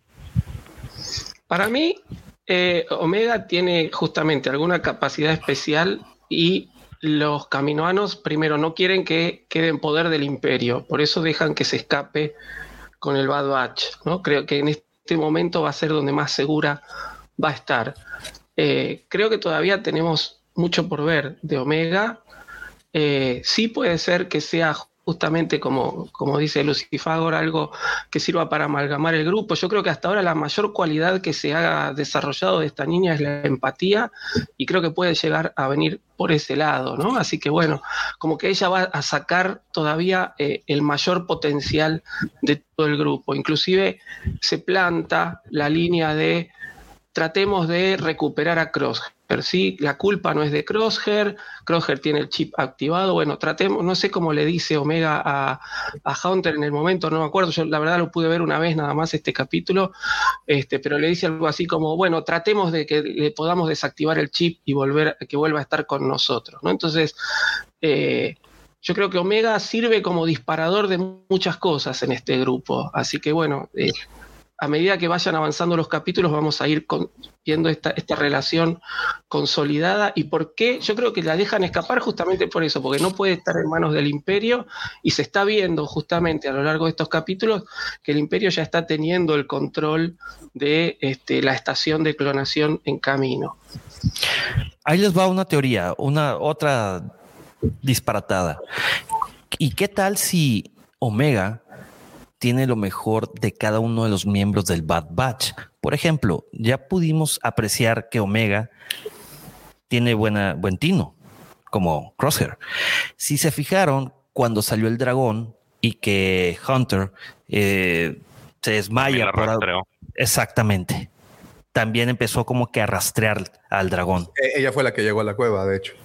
Sí, pero estaba a dos metros de la cueva. Ah, no, pero recuerda, sí, pero en los túneles, o sea, había izquierda, derecha, pero pues no suena tan disparatado. Y la otra, no. el último, el último es de que y si y si Omega fuera un clon directo de, de Django, eh, del- es que fuese de lo más puro, pero modificado después de tantos intentos de, o sea, después de muchísimos clones, recordemos que el Bad Batch y se lo dicen a, se lo dicen a la misma Omega, es que cada uno tenemos una habilidad especial.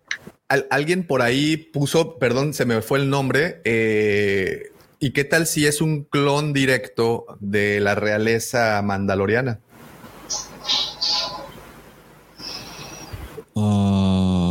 Y habría que ver cómo. De- pues, ¿de- cómo de dónde consiguieron tienen, ese- Claro, cómo el- tienen ese ADN. Por sí. eso es güerita, por eso es diferente a, a, a Temora Morrison. Pues, pues no sé, Se encontraron la mano de Satín. Ah, no. No, no, deja las manos fuera. Ah. Este, no. Juego de no, manos es de villanos, entonces no. No sé, la verdad no, no me inclinaría por esa. No, ni yo. Sería como es- Yo que creo que meter quiere más. cambiar. ya- dema- es, es demasiado, este, o sea, tendrías que ligar dema- muchos arcos más. güey. Me gusta la teoría de Pepe de que tiene todas las habilidades, pero que las está desarrollando. O sea, Exacto. no las no están ya las implícitas conoce. en automático. No las Entonces, conoce. Mira, aquí Ahora, dice. No Perdón. dejemos de pensar en algo. Es la única que maneja el idioma de la geoda, güey. Entonces, eso es, es importante. Digo yo. Ahora sí, fíjate cómo se va. Este, mira, dice, dice Mandalore. Lucifagor. Espérate, ¿dónde está? Ya. Estate, por favor. Eh, pero el dice Mandalore Express, por el dragón no la, pero el dragón no la ataca. Desde nuestro punto de vista, es una manifestación de la fuerza en Omega, es lo que decía Lucifagor, que ha sido como la única que ha tenido un enlace, ¿no? Con las, con los animalitos que, que han aparecido. Es mi impresión, o sea, esa es la única que hemos visto, te digo, con el Nexu primero y con, y con este dragón ahora. Entonces, eh, digo, Filón y ellos, estos güeyes son, son los genios de ir sembrando estas cosas, ¿no? Y entonces en el siguiente capítulo, pues ya si vuelve a aparecer un animal y es la única que interactúa, pues ya no hay. No me parecería que habría duda, ¿no? Es como si en el siguiente capítulo levanta algo pesado, pues ya también la teoría de Pepe pudiera jalarlo. Ok.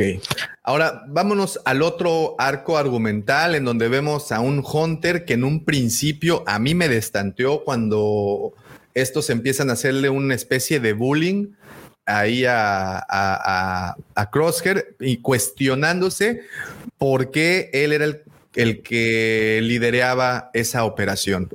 Eh, así empiezan hablando durante el camino a, esta, a este lugar para, ir atrás de los, de los rebeldes. Y, bueno, él no intercede sino hasta el momento decisivo de en donde pues podemos darnos cuenta, o bueno, él al menos dice o justifica por qué es el líder de esta, de esta misión.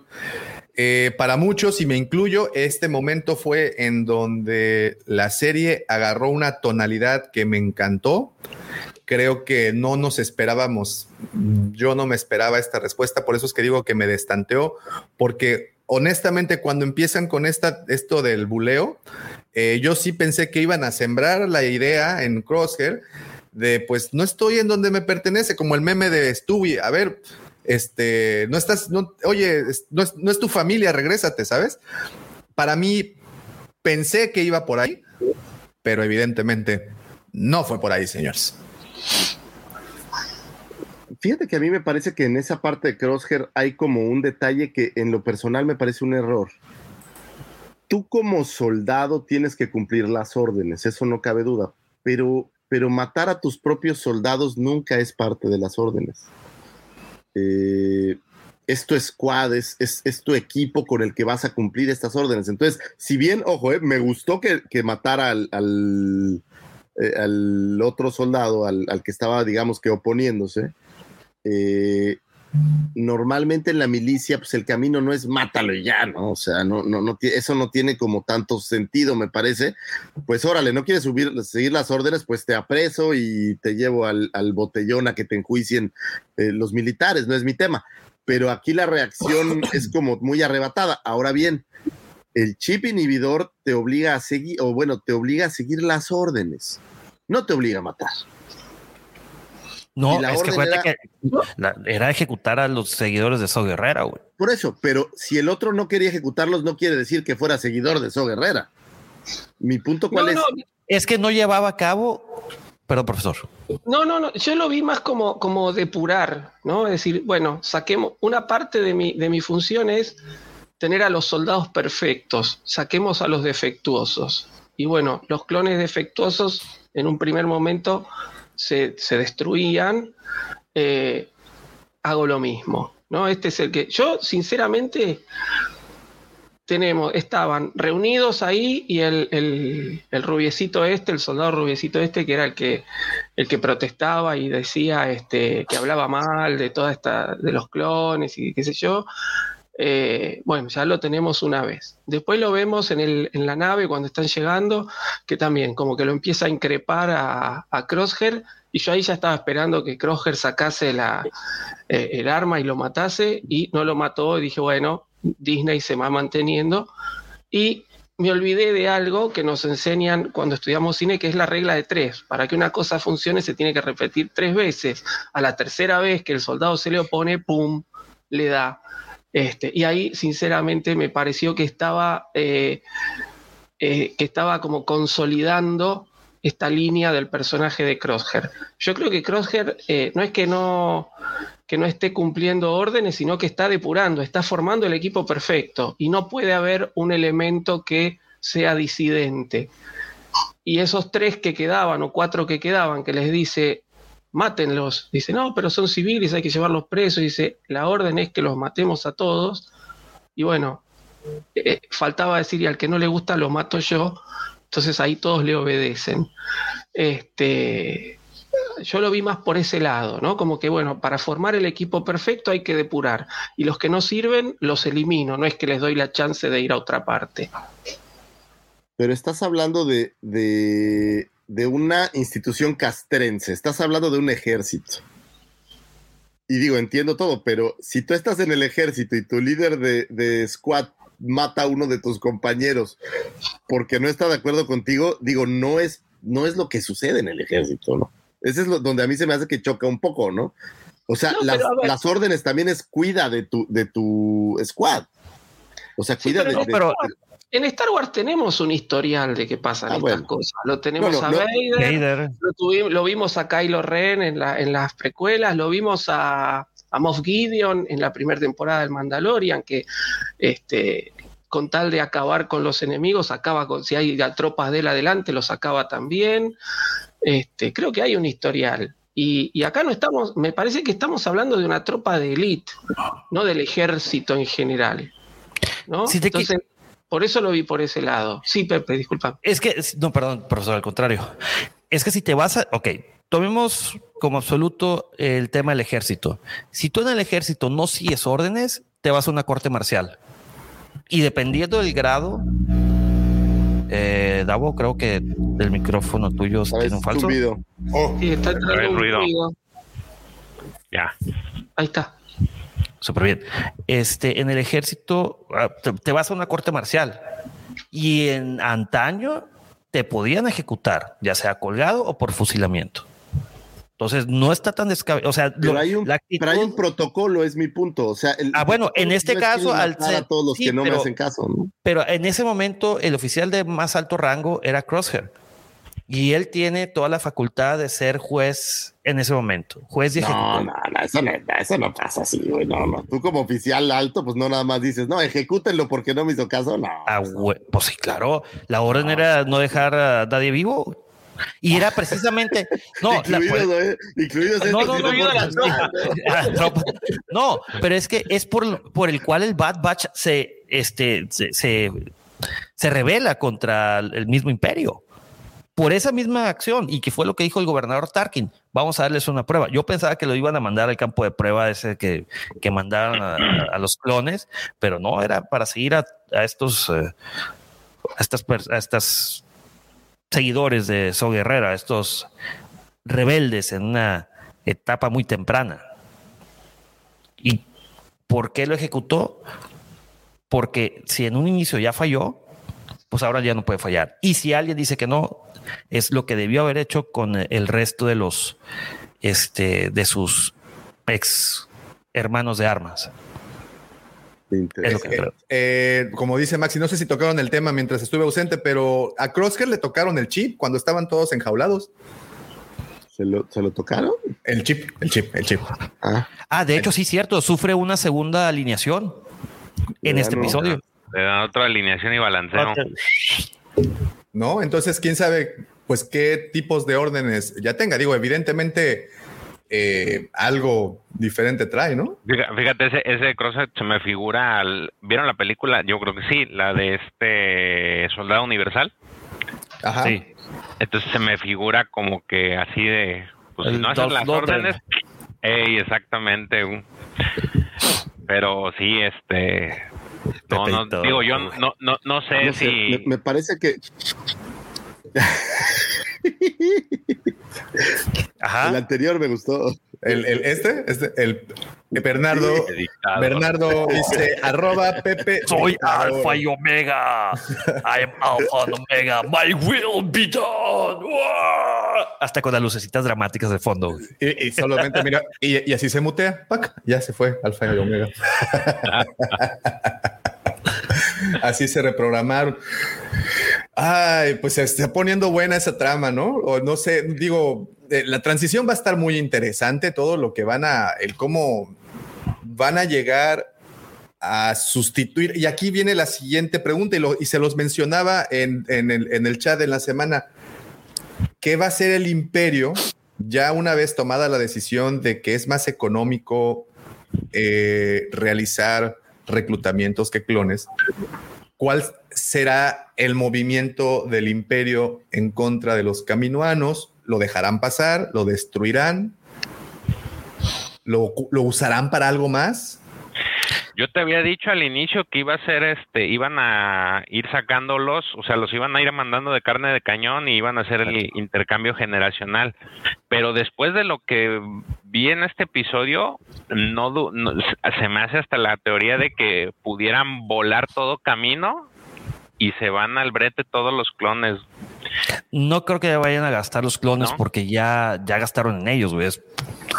Si no te gusta un carro, no lo destruyes, lo vendes. pero o- es que ahí te va, lo- lo- por eso, por eso yo decía al inicio que este, que mucho va, que creo yo que mucho va a tener que ver lo que hizo este Tech o lo que está haciendo con la, la madrinola esta que está tratando de armar para lo de los chips los los chips no sé digo mi, se me se me ocurren dentro de las muchas teorías que va a tener algo que ver eso para que refuerce o más bien cambien la cambien la programación del chip de todos y va a este desembocar eso al final, ¿no? Porque vuelvo, ya lo habíamos platicado también hace mucho, no no no sé si hay algún documento, un libro, una novela en la que manejen ese cambio generacional. Por ahí el profe mandó una imagen de un cómic en el que estaban hablando de, de, este cambio generacional, pero no no hay más profundidad al respecto, o sea, simplemente un día los troopers están este aparecieron y desaparecieron los clones, o sea, no hay no hay información, digo, no sé, según yo no la hay este más que eso, entonces también como que de golpe hayan desaparecido o que hayan sido o que se hayan vuelto a alejar de se alejaran del imperio sí está medio raro, pero eh, es una de las teorías, pues. Creo que hubo, no hubo una época, profe, ahí en Legends donde estaban juntos clones y humanos en lo que hacían la transición. O no sé por qué tengo esa idea. Se había hablado de eso, la verdad no, si hay una historia que, que combine las dos cosas, yo no la leí, pero sí, se había hablado de que había habido como una transición lenta este, entre los, los clones y los, y los trooper humanos, hasta que, bueno, finalmente quedaron los, los humanos, ¿no? nada más. Este, pero no, si hay, la verdad yo no, no, no la he leído. Este, no, lo que, eh, que- la, imagen que yo les mandé del, del cómic el otro día, lo único que dice en inglés es eh, shut down, ¿no? Como que se cerró camino, se dejó, y en español, en la versión española, lo tradujeron más como finiquitaron, pero es lo único que hay, ¿no? Como diciendo, este, se terminó camino. Supongo que tal vez esta serie profundice un poco en ese tema o, lo veamos en, algún otro momento. Eh, la, realidad es que la clonación, se, Palpatine se sigue valiendo de la clonación, pero vemos ya clonadores personales de Palpatine, ¿no? Este, y no más caminoanos. Así que es probable que, que de- ese shutdown sea destruir todas la- las facilidades de camino directamente. Pudiera ser que, los, que el Bad Batch muera tratando de salvar a sus compañeros clones en camino y al final, pues al destruir camino todos caput. ¿Podría? Eso sí. O, o- o sea, entonces da más fuerza esto que dice Jorge Sánchez, una rebelión de clones que digan, oiga, nos van a tronar, pues vamos a defendernos, ¿no? Pues vamos a, a- a- a- si nos van, a- vamos a morir, pues al menos que sea peleando. Tenemos números, tenemos armas, tenemos entrenamiento, pues y de repente, chip inhibidor. sí, sí, pero, pero así no harían dinero, Lucifago. ya todos así formados. y- ya todos listos para ir a la batalla y se los truenan. Eh, teoría o, o- o hipótesis. Tech, con todo su conocimiento, logra infiltrarse a la inteligencia y a los archivos del imperio, porque pues ya vemos que es el hombre USB. Y se entera de que Anakin es realmente Darth Vader. Pero sí sabía, ¿no? Que Anakin es Darth Vader o ya se los spoileré. ¿Neta? Sí, Tampoco es- es. Sí, Por sí, eso sí. me sí, sí, sí, sí.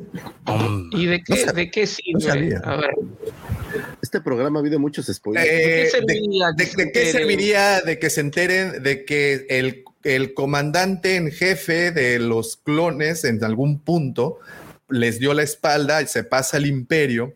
Tenemos a un Rex todavía, ¿no? Por ahí en, en, en, en, en- en pues por ahí está, ¿no? En algún punto va sal- a, a- a- a Algún salir, ¿no? En algún planeta. Oye, ¿qué tal que serviría? Es que es la parte de la Orden 66. Hay que matarlo. no sé, digo, pueden hacer varias, varias vertientes de esa posibilidad, ¿no? Es como la manita. Yo Sí, creo que todavía ser. nos queda, nos queda tiempo y mucho más que ver.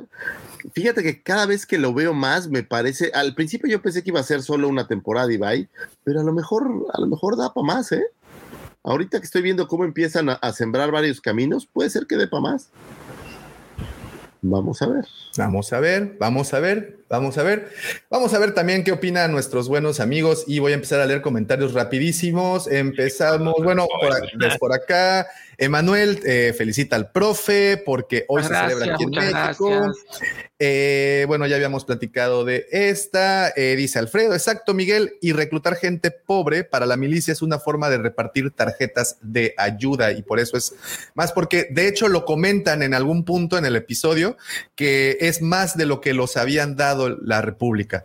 Cuando tenemos comida, Habla de que le dan, sí, que le dan comida y un techo, ¿no? de un techo y que era más de lo que la República les había dado. Entonces ahí tenemos esos esbozos que no es, digo, ningún argumento sorpresa. Esto ha pasado en los mismos gobiernos de los países, en la historia del mundo, pues ocurre. Entonces, pues bueno, ya podemos medio intuir de qué va. Eh, dice Maxi, Max, un saludote, Maxi, no te habíamos podido eh, saludar. Pues en los cómics, Vader usa, usa clones para la 501 hasta que van siendo viejos. Es más, Vader los respetaba mucho a los clones de la 501. Es correcto. Jennifer los inhibe a todos y el imperio los acaba. Buena teoría. Lo que decías. Porque déjenme platicarles que en el libro de Aftermath de Deuda de Vida, eh, trata de que solo va a rescatar a Chewie. Y se los digo o ese es spoiler. Mejor Dilo, dilo, dilo. Aviéntalo, aviéntalo. Ya ¿Eh? que, ya que, ya dijiste que Vader era papá de, de Luke, güey. ¿Qué más da, güey? Bueno, en el libro de Aftermath de Deuda de Vida, en algún pues, van a rescatar a Chewie, los tienen presos, o el imperio tiene, o los remanentes del imperio tiene una, creo que era un- una, prisión o alguna facilidad con varios, varias gente dentro de ella. Y cuando los rescatan, los héroes, no voy a decir quiénes para que vayan, cuando los rescatan, el imperio, o bueno, quien estaba al control, les da y les cambia eh, algo en un chip inhibidor que les instalaron previamente y los presos se convierten en soldados que empiezan a atacar a los que los habían rescatado originalmente. Eh, me gustó mucho esa, esa trama, esa vuelta de, tornillo que le dieron ahí al libro, estuvo bastante interesante y creo que es, es algo que, pues evidentemente eh, eh, está pasando, ¿no? Entonces, no está tan alocado esto que el imperio los inhibe y los acaba, porque pues en algún punto sí pudieron haber hackeado el chip, ¿no? O al revés, que Tech los hackea y como se sublevan, pues destruyen todo camino. Ahí está, pues qué. Pudiera ser. Dice LG Pit Vintage Toys, creo que Tech les va a extraer los chips a Wolfie y a otros que salen en Rebels. Wolfie y Gregory. Cejatron, oh, ese me encanta, Cejatron. Eh, los humanos sustituyeron a los clones por miedo a que fueran manipulados por los Jedi en contra del imperio. Excelente. Llega Dart Cannibal, ¿cómo estás? Saludos, saludos. Eh, Blake, en los cómics Vader hay una plática en donde los clones hablan de eso, que van a entregar el último lote de clones y listo, ya no habrá más clones y los... Ese es el, el extracto que mandaste, ¿no, profe? Justamente ese, esa, esa pequeña Eh, conversación. creo que sí, sí, sí, esa pequeña conversación y que ahí se cierra camino, sí. Eh, dice Cerrón, en Rebels, en su idioma original, hay Stormtroopers con la voz de los clones. Es que hubo una transición, digo, pues se quedaron sin chamba al final, ¿no? Hay, hubo algunos clones que yo supongo que debieron haber huido o estaban por ahí perdidos y pues obviamente se empezaron a, a- lo único que saben hacer es ser soldados y pues bueno, vamos a reclutarnos, ¿no? Eh, ya cerrará Black Series con chip inhibidor, seguramente que sí. Los 18 años de existencia del imperio es una época inexplorada, pregunta Alfredo Ferrar. Pues es Rebels, ¿no? Ahí tenemos parte de ¿Cómo arranca? cómo, cómo es por ahí, ¿no? Porque en Rebel, si no me equivoco, celebran el día del imperio. El día, pero el día era como el día treceavo, ¿no? O algo así. El, el año número 13 o algo así. Sí, ¿no? Era por ahí. También sabes dónde en en Tron también en Tron también lo, lo exploran un poco en Ahsoka. Ahsoka también ahí hablan de, del primer, de los primeros este, años del imperio. Eh, dice Miguel González, creo que Crosshair solo hace su trabajo, pero al tener más interés eh, intensa sus órdenes, solo cumple y no tiene esa posibilidad de discernir entre lo bueno y lo malo aún en tiempos de guerra. Y es posiblemente lo que hablábamos, ¿no? Que, le dan ahí un toquecito a, su, a su chip. Otra teoría Dice Jorge Sánchez, otra teoría, Vader va a matar a los caminoanos y ellos van a ser reemplazados por humanos como el doctor Pershing. Este que vimos en pues Mandalorian. ¿no? Eh, Maxi dice, un Jedi usa la Orden 66 contra Vader en la purga cuando Vader está cazando a un Jedi en el planeta de Akbar. Era Ecto, Ecto, Acto, ¿cómo se llamaba ese güey? Sí, me acuerdo. Que tenía ahí como. No, no, no, no. Tenía como ahí un, grupito de, de Jedi refugiados en. Me parece que eran eh, inquisidores más que Vader. Sí, más que Vader. Lo leí hace un rato, pero sí, porque dice: eh, estos inquisidores antes eh, eran, no son son inquisidores y eran originalmente Jedi.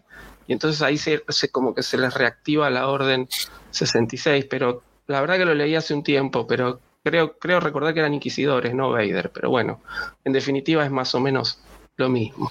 Fíjate, esto que dice Darny Hilos eh, está interesante. Una teoría es que el Bad Batch al final los podría capturar y alterar sus chips y ellos convertirse en el escuadrón cicatriz de los cómics de Vader. Moriría Hunter o escaparía, pero no los demás. Esa es buena también, ¿eh? Esa sí es muy interesante. Ese, sí es muy interesante. Pepe, tú los has leído, ¿no? Sí. ¿Y, concuerdan con ese escuadrón cicatriz? Pues obviamente tendrías que ajustar, obviamente adaptarlo y pero pues que, ya lo, que, ya, lo, hicieron, que ya, ya adaptaron ahí en algún punto. No, no, o sea, claro, o sea, ya, ya no me caray, no, no, no es el descabellado. sí, sí, sí, es correcto. Pues bueno, a mí me está gustando mucho el rumbo que está agarrando. Creo que lo estoy disfrutando mucho. No sé, no sé ustedes. Sí, a mí la verdad me, está gustando. Me, encanta el, matiz oscuro. Y yo creo que a todos, y puedo hablar de los presentes y también de nuestros amigos que nos están escuchando, les está agradando eso. El hecho de que, de que Crosshair dijera, maten a los a estos los que los rebeldes o ¿cómo les llamamos? Seguidores de So Guerrera. Y que les dieran con todo, con lanza, este, Flamethrower de lanzallamas. Sí, caray, ay, güey, que los paladillos oh, güey, está cabrón, güey. Sí, sí, sí, sí, estuvo muy bueno, estuvo muy bueno eso y pues ya nos dejó ver qué es lo que que va, va, va, a estar, va a estar pasando y ya vimos que pues no, no se van a tentar el corazón por nada de lo que nos puedan mostrar. The circle is now complete. When I left you, I was but the learner. Now I am the master.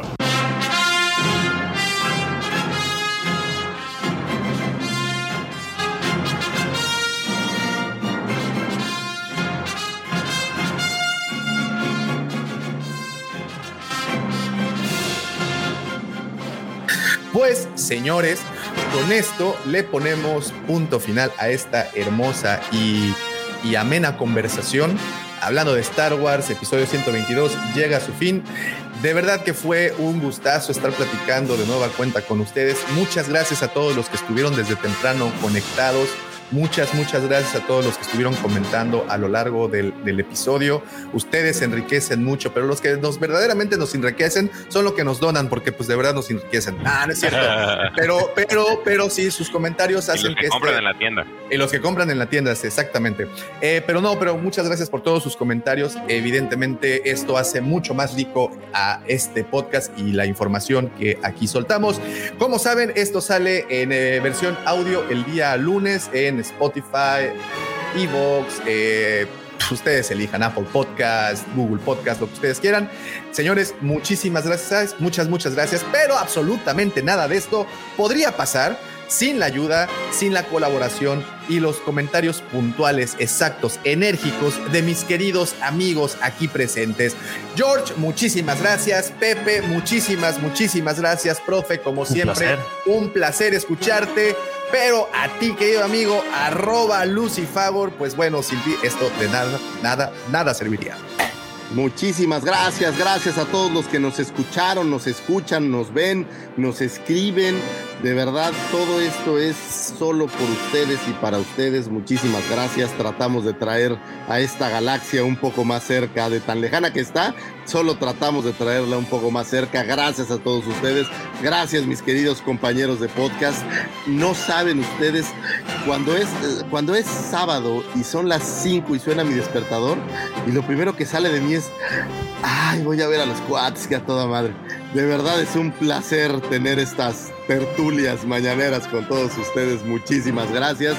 Quiero darle un especial gracias a mi señora esposa que la amo tanto y que ha estado muy presionada últimamente con mi COVID y demás.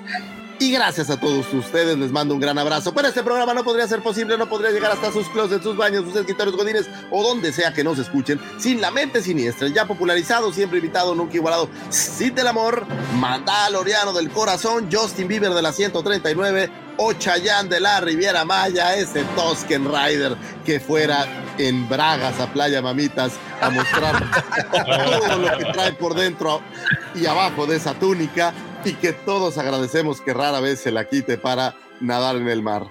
Aquel que es el prócer de las canoas bar y aquel por quien doña Carmen doblara sus campanas y todo lo demás. El amigo personal de Carlos, el imitador de Dulce y bueno, aquel al que tantos chiquitos se inclinaran a saludar. El señor arroba, Davomático. Gracias por existir, Davomático. Muchísimas gracias a todos, muchísimas gracias por estar conectados desde temprano. Nos escuchamos y vemos eh, durante toda la semana, pero no nos podemos despedir sin antes recordarles.